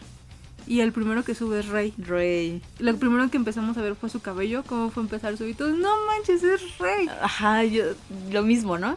Sí son, sí son, sí El son. griterío, o sea, el griterío fue ensordecedor, o sea, sí, cañón. Y, y él solo llevaba una cámara, creo que era como. Era una cámara de grabación, pero de esas que tienen como un manguito. Ajá. Y con esas nos empezó a grabar a todos. Debe de existir ese Yo- material. sí, pero solamente- yo creo que es personal de Rey. Yo creo. Era una cámara de filmación. Entonces nos empezó a recorrer hacia todos, a toda la multitud que estaba Y ahí. nos así como que más Y nos decía que gritáramos, ¿no? Y nosotros... Todos cantando, estábamos cantando todavía, mojados, así Yo empapados. recuerdo que mi fila era como la cuarta, quinta, más o menos. Entonces la- lo veíamos muy cerca y todos cantando porque seguía lloviendo. Entonces, poco a poco empezaron a subir. Primero, después de él subió Gerard, luego subió Mikey, luego subió Frank Y Bob no y subió. Bob no subió. Entonces, Bob no pudo asistir a esta firma de autógrafos porque ya traía problemas con la muñeca. Entonces, eh, su opción era o vas y firmas 300 autógrafos o te chutas el concierto que tienes el eh, en dos días. Entonces, él prefirió el, el concierto a ir a la firma. Y es totalmente comprensible. La verdad es que yo no lo culpo. La verdad es que el- la firma era como un bonus, ¿no? Ni ¿Sí? siquiera era algo como como que ya se había planeado desde hace mil, ocho mil días. O sea, no, o sea, fue Sí. muy repentino. Entonces, el orden en el que tú subías las escaleras a la tarima y era una mesa larga, como un tablón así largo, con el mantel de Tower Records. Ajá. Y estaba Frank. No, es No, primero Ray. Estaba Ray. Frank, Mikey y, Y Gerard. Gerard. Al lado de Ray estaba Worm. Worm, híjole, tengo un amor-odio por Worm. Todos bien tenemos amor-odio por él. Porque yo sé que cuida muy bien a los chicos, pero al menos con nosotros fue extremadamente grosero. Y Agresivo y incluso. fue agresivo. Entonces, ahorita ya les contaremos esa historia. Y pues, la fila empezó a avanzar. Y empezamos a ver cómo La empezaba. que le llevó el hámster. Em, La chica que llevó el hámster que por ahí nos sigue. Este, empezamos a ver cómo empezó a avanzar la fila y cómo te ibas acercando y acercando y acercando y era así como de no lo puedo creer, o sea, en mi mente lo único que era que se repetía era no te desmayes, no te desmayes. Si no te desmayes, Si te no vomites, si no, te no nada, no ¿no? vas a subir, si te desmayas no vas a subir. Yo ya ni siquiera me acordaba con el vato con el que iba, o sea, yo ya había estaba viviendo el sueño sola. Entonces, Sí, no, yo con mi hermana, o sea, sí, de hecho yo pasé primero y después mi hermana, pero justamente conforme vas avanzando en la fila, así como cuando vas a subir a los juegos mecánicos, que vas avanzando y dices, ay, ya nos tocan la siguiente ronda, ya nos tocan la siguiente ronda. porque subían de cuatro en cuatro. Ajá, o sea, era, era de, ya en la siguiente ronda, pues subo, ¿no? Entonces ya cuando, cuando estamos por subir, mi mayor preocupación, aparte de no desmayarme, era que mis manos no se sintieran tan, tan húmedas, y, porque mis manos ya eran de viejita, de que nos habíamos empapado, ¿no? Entonces, eh, pues nuestra ropa toda pesada, toda así, dijimos, ay no, me va a dar mucha pena, ¿no? O sea, que me toquen la mano toda mojada, toda, toda viejita, rasposa. Toda fría. Y, o sea, la verdad es que uno, pues dices, hoy, hoy ves a tu banda, hoy te peinas bien, hoy te maquillas bien, hoy te Ay, sí vistes íbamos bien, bien. peinaditos y bien bonitos y nos llovió. y, y te llueve, entonces terminas con los ojos de la hermana de Helga, terminas, terminas con el cabello todo aplastado, este, Sí nos veíamos bien pobres cuando subimos, la Sí, neta. ajá, entonces todos íbamos en la misma situación. Este, había gente que de verdad sí le había puesto mucho empeño a su maquillaje y pues, o sea, Yo recuerdo que una chica al lado de mí gritaba, no, mi cabello, mi cabello, porque se lo había laseado para ese y día. que, y que son personas que a la misma hora que nosotros llegaron, ¿no? O sea que si, si llegas a las seis, tú llegaste, dices que, A te, siete. dices que te saliste a, la- a las cuatro. Ujú. ¿A qué hora empezaste a arreglarte, a vestirte, a Como a todo las esto? 3 de la mañana. ¿Ves? O sea, y, y decir desde las 3 de la mañana estoy despierta para este momento y que me llueva antes. Dices, no, ¿por qué? ¿No? Entonces ya era, ya era una situación de pues ya, ya no hay vuelta atrás, así como te veas, ni modo, ¿no? Así vas a tener que. Porque ni siquiera te podías arreglar. no, ni sea, siquiera un espejito, nada, nada, teníamos, ¿no? Era así nada. como de, pues ya. Yo medio me, me aplacaba los greñas y ya este, pues en cuanto subo, o sea, todavía tenía conciencia de mi hermana hasta el momento en el que pisé el primer escalón. Ya de ahí yo no sé nada de mi hermana, ¿no? Creo que ella tampoco de mí, así que no nos culpamos. Es que yo subo el escaloncito, pasan las, como dices, eran de cuatro en cuatro, pasan las siguientes cuatro y justamente la fila se queda donde yo empiezo, ¿no? O sea, yo, yo empezaba la fila, seguía mi hermana y otras dos personas, ¿no? Entonces, justo cuando estoy esperando, yo ya estoy pues ya en el último escalón, o sea, tengo a unos metro y medio a, a Rey Toro, ¿no? Así. A Rey, sí. Y yo nada más lo veía y acá diciéndonos el de seguridad, ¿no? Así de, no, espérense. Entonces, Y los de seguridad te decían, no puedes darles regalos, Ajá. no te van a firmar nada más que, no sé, el disco. no abrazos, no eh, nada, No abrazos, etcétera, no besos, no nada. Por favor, Sí. compórtense. Sí, sí, está bien, ¿no? Eh, eh, pues yo para este entonces, yo temblaba, o sea, ya era así de las piernas no me van a responder, no sé, ¿no? Entonces ya una vez que dicen, ya pasa, o sea, yo empiezo a caminar, ¿no? Yo creo que nos vemos todas, todas ahí, todas así, como, como niñitos, así de, de pasa por acá, ¿no? Y ahí los niñitos sin saber qué hacer. Ah, Yo creo que así nos veíamos. En el momento en el que me paro frente a Rey, Rey estaba sentado, sentado en la, sobre la mesa, o sea, en la esquinita de la mesa, estaba sentado. Entonces en cuanto ve que ya están avanzando para, para pasar con ellos, se levanta y me recibe de pie. O sea, yo estoy de... "Ah", O sea, me recibe de pie, me agarra la, de la mano y me dice, hi, ¿no? Y yo así de, "Ay, por Dios, Rey, hi, ¿no? Entonces le doy la mano y él con su otra mano eh, abraza mi, mi mano. Yo creo que la sintió toda fría, todo así que era lo que les decía que me daba como el como la pena. Y él así como que no sé qué de haber pensado y luego luego la agarra. Como tratando de darte calor. Eh, ajá, y era muy tibio, o sea, era así como que, ah, sí, o sea, sí Ay, se, Rey, sentía, se sentía bien, ¿no?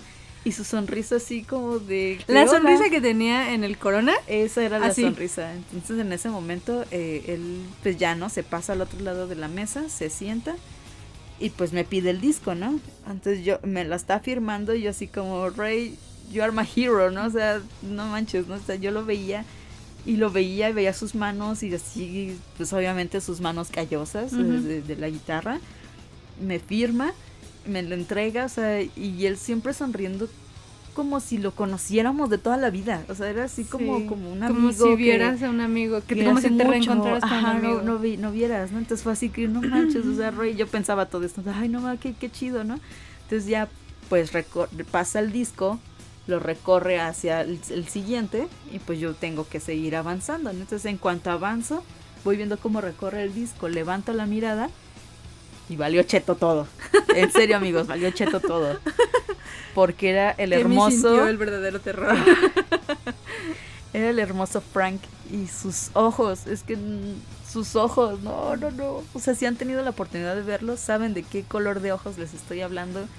Y esa sonrisa y así como que me vio, yo solamente dije, bueno, siempre viví enamorado de Frank, obviamente, ¿no? Entonces en cuanto lo vi fue, oh por Dios Frank, ¿no? Y me dice, hi, ¿no? Yo, oh por Dios Frank, ¿no? Así de, ajá, hi, ¿no? y yo, Frank, así como, como que no cabía en mi cabeza la- de que realmente lo estaba viendo y era como repetirlo y repetirlo y así como que me decía, sí, ya sé que me llamo así, ¿no? Y- sí, sí soy. y- ajá, y todo se rió, ¿no? Y yo así como, de, ay, no, se está burlando de mí, qué bonito. Entonces, pues, pues ya, este, pues ya le doy la mano, me, me agarra la mano y yo así como que, ¿puedo decir? Que toqué la mano de Frank. Y pues me empezó a firmar y yo a él sí le dije, ay no, Frank, I love you so much, ¿no? Así de, no, yo contigo todo, ¿no? Entonces, bueno, no le dije todo eso, ¿no? Y además, este, pues como que empezaron a servir de algo mis clases de inglés. En parte ya ni me acuerdo, pero en aquel entonces sí, sí me acuerdo que le dije que, que lo admiraba mucho y que lo amaba mucho, ¿no? Así como que yo te amo, yo te amito, señor Frank. Entonces me firma todo, este, me entrega el disco, te digo como que nada más lo, lo pasan al otro lado, entonces yo cuando lo paso al otro lado, veo a Mikey, ¿no? Vi un Mikey un poco más frío, pero también creo que es, Es suele ser, ajá, y suele ser así Mikey, ¿no? Además, considerando todo, o Ya sea, teniendo el backstory del Ajá, disco. Digo, en ese entonces no lo entendí, ¿no? Yo para mí fue así como que, ay, es más frío, pero no importa, o sea, está aquí y me está sonriendo y nada más me dijo, ay, y así su sonrisa. Ya ven esa sonrisa que tiene como que muestra sus colmillitos, es, esa sonrisa era, era Mikey, ¿no? Este, y ya lo veíamos sin lentes, ya lo veíamos, o sea, ya era algo nuevo también para Ujú. nosotros, ¿no? Entonces ya lo veíamos así y en eso este, pues me empieza a firmar. O sea, con él solamente le dije thank you so much, o sea, no, no fue mucho. De- y no es como que porque uno no quisiera, ¿no? Sino te quedas en shock. O sea, dices. Estás apenas procesando que acabas de ver a Frank. O sea, yo estoy gritando y todo. De hecho, sí volteaba a ver a Frank así de repente mientras Mikey me firmaba. Este. Y, y ya, ¿no? O sea, cuando me lo entrega, me dice thank you so much. Lo agarro. Lo agarro y paso al siguiente. Y ya fue así como que. My fucking godness, ¿no? Pues sí, era Gerard Way, ¿no? O sea, ya estar frente a Gerard, estar frente a este hombre que creó las mejores canciones que salvaron tu vida, ya es así algo increíble, ¿no? O sea, yo cuando lo veo dije, oh por Dios, Gerard, ¿no? Thank you so much. O sea, le dije muchas gracias, te admiro muchísimo. Gracias por salvar mi vida. Y él sonriendo, lo que sí es que traía sus lentes oscuros. Bueno, no, no, tan oscuros porque sí le alcanzabas a ver un poco los, ojos. Pero pues ya me hubiera gustado ver bien sus ojos, ¿no? También ya considerando todo lo que hemos platicado, pues sí dices, ¿no? O sea, Gerard también siempre fue una persona cohibida. Ya hablar directamente con los fans y cosas así, sí es algo que siempre se le ha complicado. Y, y pues no es lo mismo estar como en tu personaje en un, en un show que a estar directamente platicando con él, ¿no? y, y, pues, pues ya, ¿no? O sea, me acuerdo que le dije todo esto. Le dije, muchas gracias, ¿no? Y me dice, no, gracias a ti, ¿no?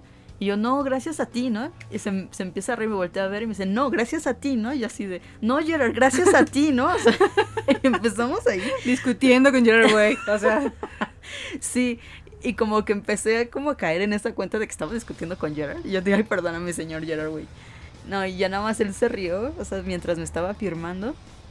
Todavía me acuerdo que sí me entregué y lo volví a dar la mano y sí me la volvió a dar y todo así. Y dije, muchas gracias, ¿no? Y, y ya, ¿no? Me, empiezo, pues ya era el último, ¿no? Entonces, pues, luego, luego, no pasa por acá, por acá, ¿no? Así, rápido, rápido, ¿no? Ya te empiezan a bajar. Entonces yo bajando las escaleras todavía volteo y me acuerdo ver a todavía a mi hermana pasando con Gerard, ¿no? Entonces, pues yo, era la misma expresión que yo, ¿no? O sea, mi hermana también se fue así toda así. Eh, en cuanto voy bajando, pues es que como no puedes esperar, a, pues así de yo vengo con ella, ¿no? O sea, no podías esperar, tenías que seguir caminando y te pasaban, o sea, deben imaginar que era el corral y todo alrededor era muchísima gente aparte, ¿no? Sí.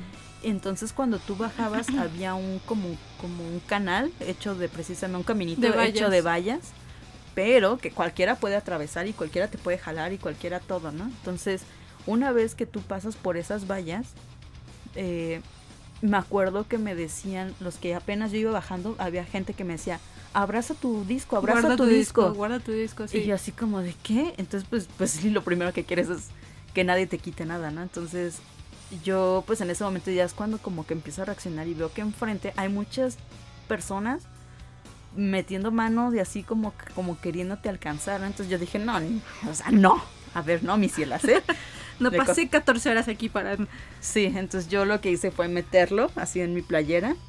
Este, y pues me paso así como tipo si tuviera balón de americano. Y así, tacleando gente, así de no, no, no, no, yo ya salgo, salgo, salgo, salgo. Para ese entonces mi mamá ya había llegado junto con mi papá y mi hermana este porque ya mi papá ya había salido a trabajar, o sea, todo ya la, la, el horario laboral de una persona común y corriente ya había sucedido. Entonces ya había más gente, más papás, más gente que iba a recoger a sus hijos, o etcétera, ¿no? Entonces yo ya llegué como pude con mi mamá.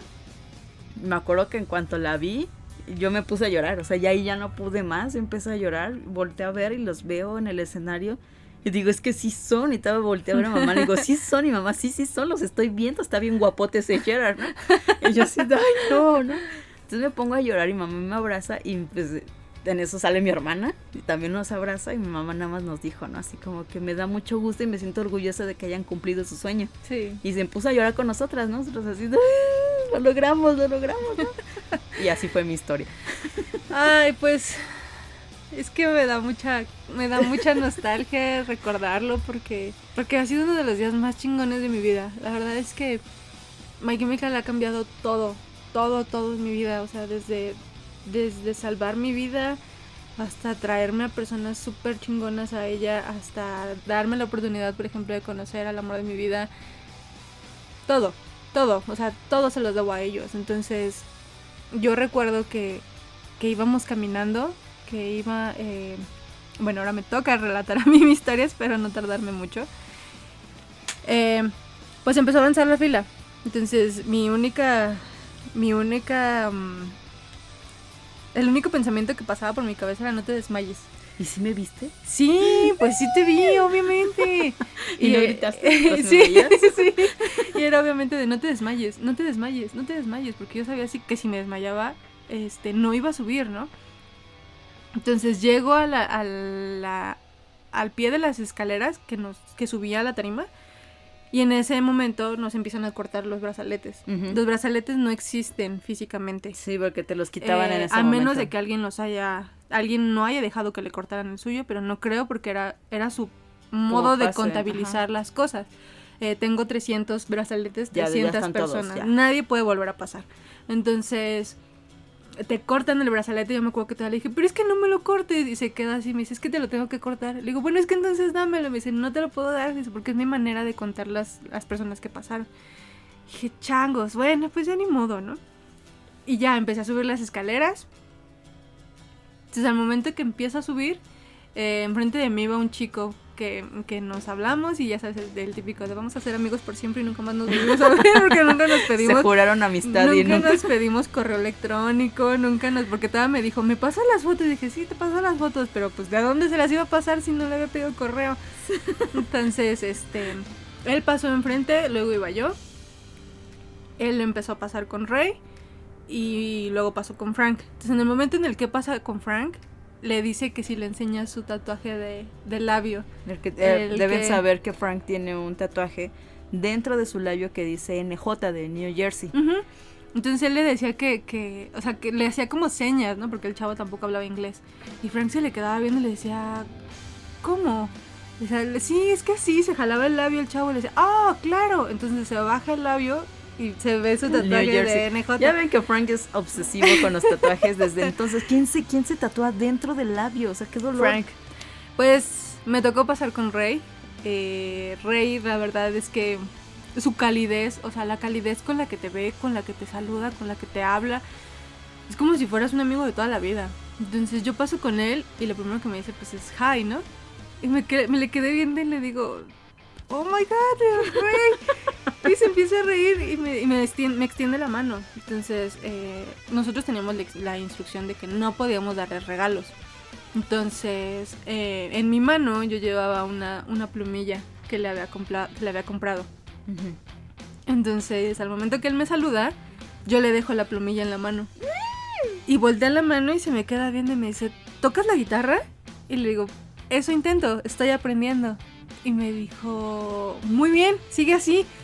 Y yo así de, ¡ay no!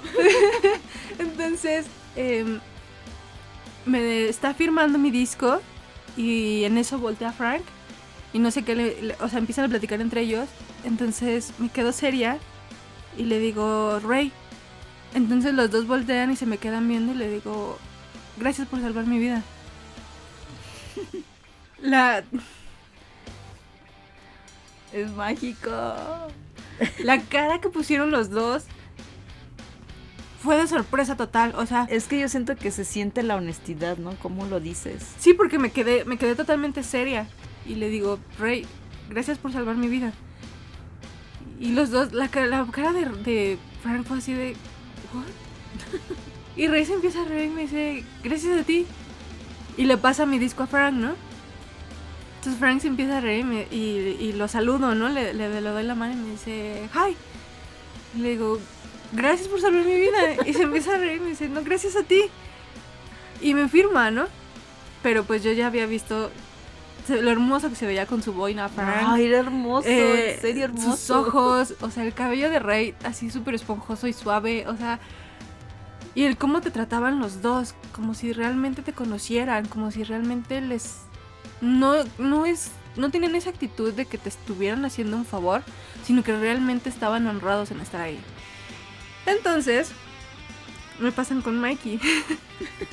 No puedes procesar en dos segundos el haber Sí, conocido no. a Rey, el haber conocido a Frank, el haberte perdido en sus hermosos ojos y luego que te avienten así de la nada con Mikey, ¿no? Entonces paso con Mikey y me extiende la mano. No sé si han notado que Mikey se, como que se sea cuando habla, como que le hace Ji. ji, ah, como una S. Sí. Entonces me dice hi, pero con ese tono como que se sea. Y volteo y me le quedo y le digo, Mikey. y me da la mano, ¿no? Y le digo, oh my god, Mikey.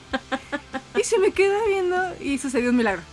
Sonrió. Sonrió así, hermosamente, hermosamente. O sea, yo lo vi sonreír y dije, o sea, me deslumbró así todo. y se me queda viendo y, y se empieza a reír y empieza a firmar el disco. Le digo, Mikey, muchas gracias, muchas gracias por salvar mi vida. Y solo se me quedó viendo y me sonrió, ¿no? Entonces pasa el disco, yo ya ahí me moré. O sea, yo ya ahí me moré. Entonces pasó con Gerard y Kemi y yo teníamos una apuesta. sí, es cierto. Kemi juraba que las manos de Gerard eran frías, Frías. por, porque es pálido el, el hombre, ¿no? No, pero además yo siempre he sentido que es, es frío, o sea, sus manos, su temperatura ambiente es fría. Y yo lo toqué, o sea, el momento en el que en el que voltea y me dice hi y me extiende la mano y le doy la mano. Ah, porque por ejemplo con Mikey, cuando me dio la mano, yo sentí todos sus huesos, o sea, sus manos muy muy, largas, huesu- muy- da- largas y huesudas. Y las de Gerard no. Entonces ya eran muy tibias. Y en ese momento dije, le gané. le gané la apuesta que vi. Sí, yo ya me había dado cuenta. Y este-. Entonces me dice, hi. Y le digo, oh my god, Gerard. Y sonríe, ¿no? Entonces en lo que está firmando el disco, nuevamente me quedo seria y le digo, Gerard, I love you. Entonces, no sé, supongo que el tono en el que lo dije, voltea y se me queda viendo. Y le digo, eh, really, I love you so much. Pero en ese, en ese te amo, yo no lo decía como quiero todo contigo, ¿no? Ujú. Sino era un gracias. O sea, O sea, como, como todo tú, gracias por hacerlo, Exactamente, y todavía le digo, eh, thank you for saving my life. Eh, really, I love you so much. Y solamente me sonrió y me dice, gracias a ti, eh, I love you. Y yo así de no. ya en ese momento dije, ya me puedo morir. Ya, ya, ya, aquí, de una vez. Y este. Caigo en el ataúd de una vez como Elena. y me vuelve a extender la mano y lo saludé. Bueno, lo- me despedí de él, ¿no? Y me entrega mi disco. O sea, me extiende el disco, el librillo del disco y me lo, me lo entrega. El hecho de que a mí Gerard me haya dicho, aunque no lo crean, eh, gracias a ti, I love you, para mí es increíble. O sea, de verdad no, no procesaba eso, ¿no? Entonces bajo de las escalinatas y quedo al pie de la escalera y vuelvo a voltear. Y veo que realmente están ahí. Sí, O sea, que los- es real. Los veo y veo que están saludando a más chicos y veo que están riendo y que están... Estaban ahí, ¿no? Entonces, como dice que me había pues como un caminito, se- igual me guardé el, el- Yo sí traía mochila. Guardé en mi mochila el, el disco y la mochila la abracé. Sí. Entonces eh, ya fui a donde estaba Kem y todo eso. A mí me parecía algo realmente irreal. O Me sea, acuerdo que te abracé y también lloré mucho. me parecía irreal el que estuviera pasando, el que, el que los hubiéramos podido conocer, el que, el que esa persona y esa voz que tú escuchabas en tus audífonos en los peores días de tu vida te hubiera dicho gracias a ti, te amo. O sea, Sí, eh, sí, sí. Porque yo me acuerdo que le dije I love you, me dice I love you too. Y así de, güey, no, mames. Entonces, ya en ese momento a mí me importó un carajo que mis papás no supieran dónde estuvieran, que ya me había llovido, que no había comido en 12 horas, que todavía me esperaba un camino de regreso de dos horas, siendo ya casi las 9 de la noche. O sea, era un todo, ¿no? Y Era, todo- era, todo se reducía a ese momento. Exacto. La espera de 14 horas para mí fue nada, nada. Y que lo volvería a hacer ahorita. O sea, de verdad, Yo, yo me acuerdo que uno de los mejores momentos que tuve ese día fue cuando saliste, te abracé, me abrazaste, nos quedamos así abrazados y todavía volteábamos hacia el escenario y, y simplemente dijimos, lo hicimos, lo Lo hicimos, logramos. estamos aquí, lo, Lo logramos, logramos. ¿no? O sea, yo, o sea, de verdad ahorita se me hace un nudo en la garganta. Yo me acuerdo que, que, que era lo máximo, o sea, decir, no manches, estoy aquí. eh, mm, la espera, las horas que pasábamos, Elena y yo hablando, o sea, y decir algún día. algún día algo, cuando los conozcamos, así, ¿no? O sea, que, que lo dices hipotéticamente y sientes que eso no va a suceder, pero no pierdes la esperanza de que a lo mejor sí. Sí. Se acababa de cumplir, ¿no? Entonces veíamos y veíamos y veíamos como solamente la, el corral, la gente del corral se iba acabando, se iba acabando, se iba acabando. Eh, yo creo que hasta ese momento en el que ya estábamos afuera y dijimos, guarda bien tu librillo porque todavía hay gente queriéndotelo quitar, este, fue que empezamos a sentir realmente ya todo, ¿no? El cansancio, el hambre, Sí. el frío, No, la, el la ropa empapada, fue horrible. los pies, las piernas que te dolían horrible. Eh, cuando empezaron a llegar a nosotros, pues nuestras amigas que iban con, con nosotros, ellas, por ejemplo, una, una de ellas nos comentaba que Warren se portó muy grosero con ella. Ella traía, yo le había dado una playera a ella para que se la firmara. Eh, le dije, pues si te la pueden firmar adelante, ¿no? Entonces, lo que ella fue, es que pasó, ella estaba enamorada de Rey en ese entonces. sí. Y dice que en cuanto llega con Rey, los empieza a saludar y extiende, o sea, la traía ella en el hombro, jala la playera y la extiende en la mesa. Ujú. Entonces Worm se acerca y le jala la playera y se la aventó en la cara, prácticamente. O sea, se la regresó y le dijo no. Y que hasta Mike, este eh, Rey y Frank se le quedan viendo y le, y se le, quedan- le dijeron que A pues, Worm, tranquilo, cálmate, ¿no? ajá, Ajá. tranquilo. Y mi amiga vuelve a agarrar la playera y la vuelve a extender. Entonces Rey se levanta y la agarra, o sea, la extiende para que Frank la iba a firmar. Entonces en ese momento Frank también se levanta y la va a firmar y Worm de algún lado la volvió a jalar y se la vuelve a aventar a mi amiga. Y le dice, te dije que no. Entonces Rey... Ahí sí dices, ¿qué onda, no? Ajá, Rey y Frank se voltean y Rey le comenta, le dice, tranquilo, eh, solo es una chica, o sea, tranquilo.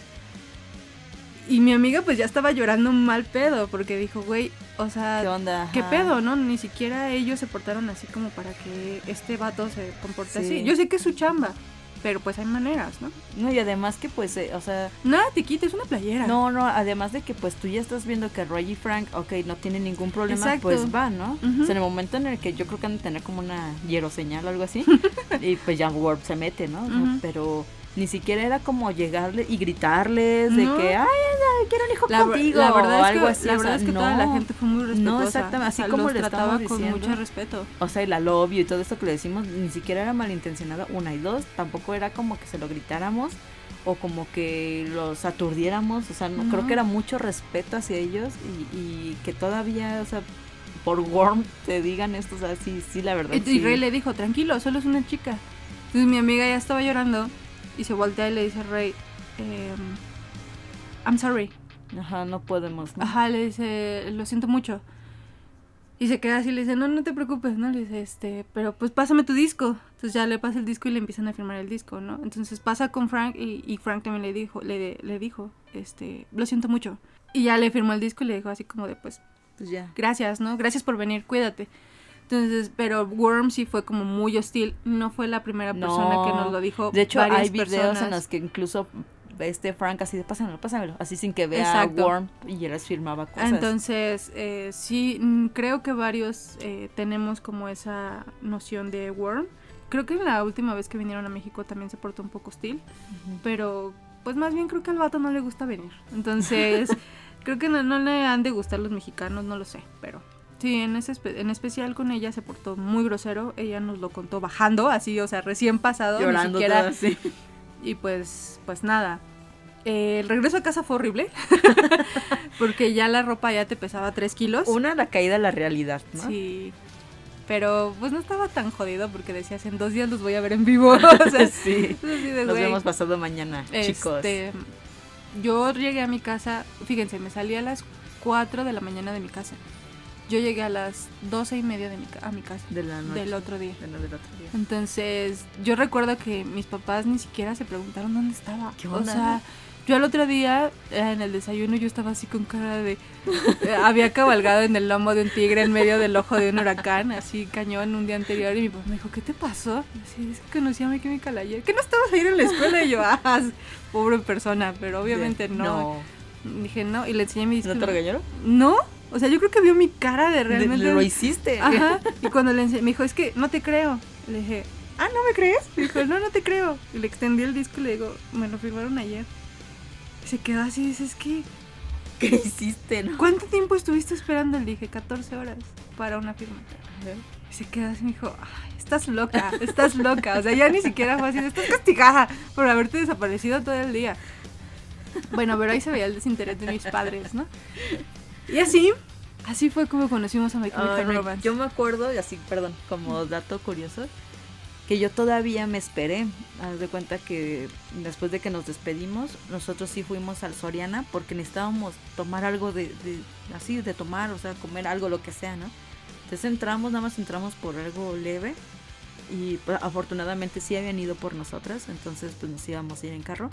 Pero ya cuando salimos, pues seguíamos viendo la multitud, ¿no? de Entonces hecho, dijimos, no fueron 300 personas. fueron más. Fueron más. Porque cuando nosotros regresamos ya se había acabado el corral y metieron a otros poquitos más que estaban todavía en la fila, respetando la fila, así como Pues yo que- creo que les preguntaron, ¿traen disco? ¿Traen algo? Porque ya Ajá. ni siquiera la tienda estaba abierta como para Ajá. que lo compraran. Entonces pues ya como que se esperaron, no me acuerdo cuántas fueron, más, fueron como 100 más. como 100 más. Y de hecho, o sea, como que My Chemical tenía la intención de aguantaron un chingo, estuvieron aquí tanto tiempo, les tocó lluvia, todo lo que pasaron, venga, ¿no? Hasta donde lleguemos.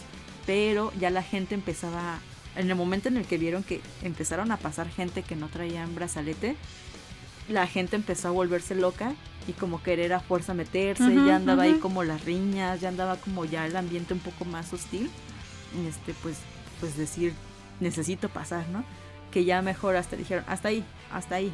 Yo me acuerdo de un chico que creo que llevaba una guitarra, un bajo, no me acuerdo, que igual este sí se la firmaron. Sí, O sea, ya al final estaban así como que My Chemical ya, o sea, ya déjanos firmar, ¿no? Y ya como que empezaron a yo firmar recuerdo todo. también mucho un chico en silla de ruedas. Que Rey se levantó personalmente, fue y lo recibió a, la- a las escaleras y él lo llevaba. O sea, el chico iba, iba con, con un acompañante, obviamente. Pero Rey, en cuanto lo vio que iba a subir, se levantó y lo fue y lo recibió a las escaleras. chido. O sea, de No. verdad la actitud que ellos tenían ese día Incluso en el momento en el que, como comentabas, ¿no? Que Ray empieza a, gra- a grabarnos en cuanto se sube al escenario, pidió una guitarra. O sea, él, él, este, pues ve a todos y empieza a decir que quién traía una guitarra y alguien le iba a pasar una acústica y dijo, ni bronca, ¿no? O sea, una acústica, o sea, como que ellos querían agradecernos de alguna forma que estuviéramos ahí después de todo. Es que de verdad, si hubieran visto esa lluvia, no manchen, o sea, ¿han visto ese video de un dude que está en azotea eh, cantando, gritando y que lo está lloviendo y que él así haciéndose bien dramático? Así de lluvia horrible, truenos, gototas, así. Antes no nos cayó granizo porque quién sabe por qué no, pero Sí. sí era una tormenta muy cañona. Entonces Ray como que quería una guitarra, ¿no? O sea, y Frank así como que pues sí, ¿no? Pero nuevamente no los no se los No los permitieron. Dijeron, no, no, no, solo firma, solo firma, ¿no? Así de, ya ellos así como, "Gosh". O sea, desde ese momento se, se notaba que ellos tenían como la buena intención de, de, pues con actitud, ¿no? De venir Ujú, con ujú. nosotros, pero no se los permitieron. Entonces, una vez que regresando al final, que eh, empiezan a pasar más gente, empieza a volverse todo más, más hostil, entonces ya ellos dicen, bueno, hasta ahora aquí. sí, Muchas gracias. se levantaron, agradecieron a todos, es así, adiós, adiós, adiós. Y mi mamá me acuerdo que decía, ay, sí, estás bien guapo, estás bien guapo, mamá, ¿no? y ya, ¿no? Se, se, se fueron, se suben a una camioneta, pero nuevamente, como no supimos en qué camionetas lleg- La llegaron, gente iba correteando las iba, iba camionetas. co- correteando una, pero o sea, yo siento que se los timaron porque yo siento que ni siquiera iban en una camioneta, iban en un carro o algo así porque salieron las camionetas y todos persiguiéndolos, o sea, yo veíamos, pero también la, ahí fandom tóxico porque se le aventaban a las camionetas, se le subían en los, en los, en los, ¿cómo se le llaman estos? Las defensas, se les subían, este, tanto que las camionetas ya ni podían salir del público, no sé, de tanta gente. Y otra después y otra. Entonces ya no sabían en cuál y de repente un carro sale por atrás y se sale por el otro lado. No que yo manches. siento que es donde iba. A lo iba mejor iban ahí. Ujú. Ajá, o sea, yo creo que han dicho, no, o sea, para salir ahí va a estar la bronca porque ya se juntó todo. Para esto, eh, pues ya veíamos la dimensión de la gente. O sea, en la fila, la fila le daba vuelta al, al, Mundo al mundo E. No sé si lo conozcan o si hayan visitado, pero es muy grande. O sea, el mundo es muy Ujú. grande y Una le daba y le daba vuelta la, la fila. Entonces la gente que pasaba decían, pero es que ¿para qué van? O sea, ¿qué- ¿Quién para- viene? ¿quién viene? ¿No? No, pues My Chemical, no, pues quién sabe, ¿no? Y pues gente que también alguna vez este, platiqué, decía que de, de la... Estaba luego, luego la avenida, que agarraba la combi y así se paraba y pues podían ver que había un montón de gente y dices, ah, entonces era My Chemical Romance, no manches, ¿no? sí. Sí. Si me hubiera bajado que sé verlos, ¿no? Sí, pues Y pues al final se fueron y hasta ese momento como que ya la, la multitud empezó a, A calmarse. a y calmarse. ajá. Y ya fue que nosotros pues igual no podíamos salir tampoco porque estaba en el estacionamiento En el y no, no estacionamiento. podías salir. Ya hasta que salimos estaba más cansada que nada. Yo ya de verdad ya veía lucecitas de que, de que estaba bien cansada. No sé cómo Pues la le adrenalina, para ¿no? llegar. Ajá, y es que te da el bajón. güey. Yo me acuerdo que en un alto teníamos que cruzar una avenida, pues yo creo que eran unos, pues yo creo que unos 4 o 5 carriles de ancho, si no es que un poco más. Ajá. El alto se puso y nosotros íbamos caminando. Ya no podía. O sea, yo iba con otra chica y ya no podía. Y, y, y me decía, es que tenemos que llegar al otro lado. Y yo decía, pues sí, pues camínale, pues estoy caminando. No, o sea, dabas un paso y luego dabas El otro. Y de repente vimos que a la mitad del camino. o Ya sea, estaba ya parpadeando. estaba parpadeando y yo así, ay no. Y ya empezamos a caminar que es que más rápido y apenas se alcanzó. O sea, todavía se- Segunda se, velocidad. tuvieron, se tuvieron que detener los coches de que termináramos de pasar. Porque de verdad el cansancio ya era demasiado. Era o sea, mucho. yo me acuerdo que el otro día me desperté, yo creo que como hasta las 12, una de la tarde. O sea, de que ya no. Pues ya tu cuerpo, Te o sea, la adrenalina, sí, el yo también. cansancio, la lluvia. Yo milagro que no me enfermé, la verdad. Pero esa, esa fue la manera en la que nosotros cumplimos el sueño, la manera en la que, que tenemos nuestros discos autografiados. eh, son pues uno de los mayores tesoros que Sí. tenemos en nuestra colección. El hecho de que podamos compartir esa experiencia también es muy mágico. Hay una foto de ese día de nosotros. Desgraciadamente este evento fue tan sorpresa y tan poco mediático que no hay fotos oficiales, no hay Sí, no, videos. todos, las- los, todos los videos que encuentran en YouTube son, son, de como pésima calidad. y son bien clandestinos porque también te Ah, quitaban eso No te dejaban subías. grabar. eh, tú como persona que subías a firmar dices, bueno, pues una foto. No te dejaban sacar tu celular. Si te lo veían, te lo quitaban. O sea, O si, ve- o si como que sospechaban que ibas grabando y que lo habías metido en tu bolsita Ajá, aquí o algo así. te, tapaban, te tapaban. ponían la mano Ajá. enfrente. Entonces, realmente, eso fue muy extraño, que no dejaran como grabar. Pues a lo mejor o sea, como pues, reglas. Sí, o- pues a lo mejor son A protocolos. lo mejor ha pasado por algo, ¿no? Pues sí, por algo. la verdad es que sí, pero sí me hubiera gustado tener una foto de con ellos, o sea, decir, mira, aquí estoy yo. Es- con My Chemical hoy, hoy en Romance. día creo que sería más sencillo. En aquel entonces también los celulares no daban como la mejor resolución. Pues esperemos que esta eh, aventura se repita. Mm, La verdad lo dudo mucho, pero pues así así sucedió. Espero que nuestro fangirleo no los hayamos aburrido. Ay, no, perdónenos. Y pues pues la aventura aparte, a pesar de que creíamos que ahí era el final, pues no terminaba ahí. O sea, No. dos días después de haber conocido a esos héroes que nos mantuvieron de pie, cuando más lo necesitábamos y que habíamos cumplido ese sueño, teníamos otra cita para cumplir otro sueño. En lo personal, el concierto del 7 de octubre del 2007 fue mi primer concierto en toda la vida. O sea, mi primer concierto fue de My Chemical Romance. Entonces teníamos una cita con ellos el 7 de octubre del 2007. Ahí se iba a llevar a cabo un concierto que iba a quedar grabado para la posteridad. Ahí veríamos morir al de Black Parade, pero aún no lo sabíamos. Sí, de hecho, eh, incluso ya hablando en grandes rasgos, sabíamos que de antemano la historia todavía no acababa, pero no teníamos idea de lo que venía, ¿no? Exacto. No nada más en el de Black Parade, sino en lo que venía más adelante. Creo que fue...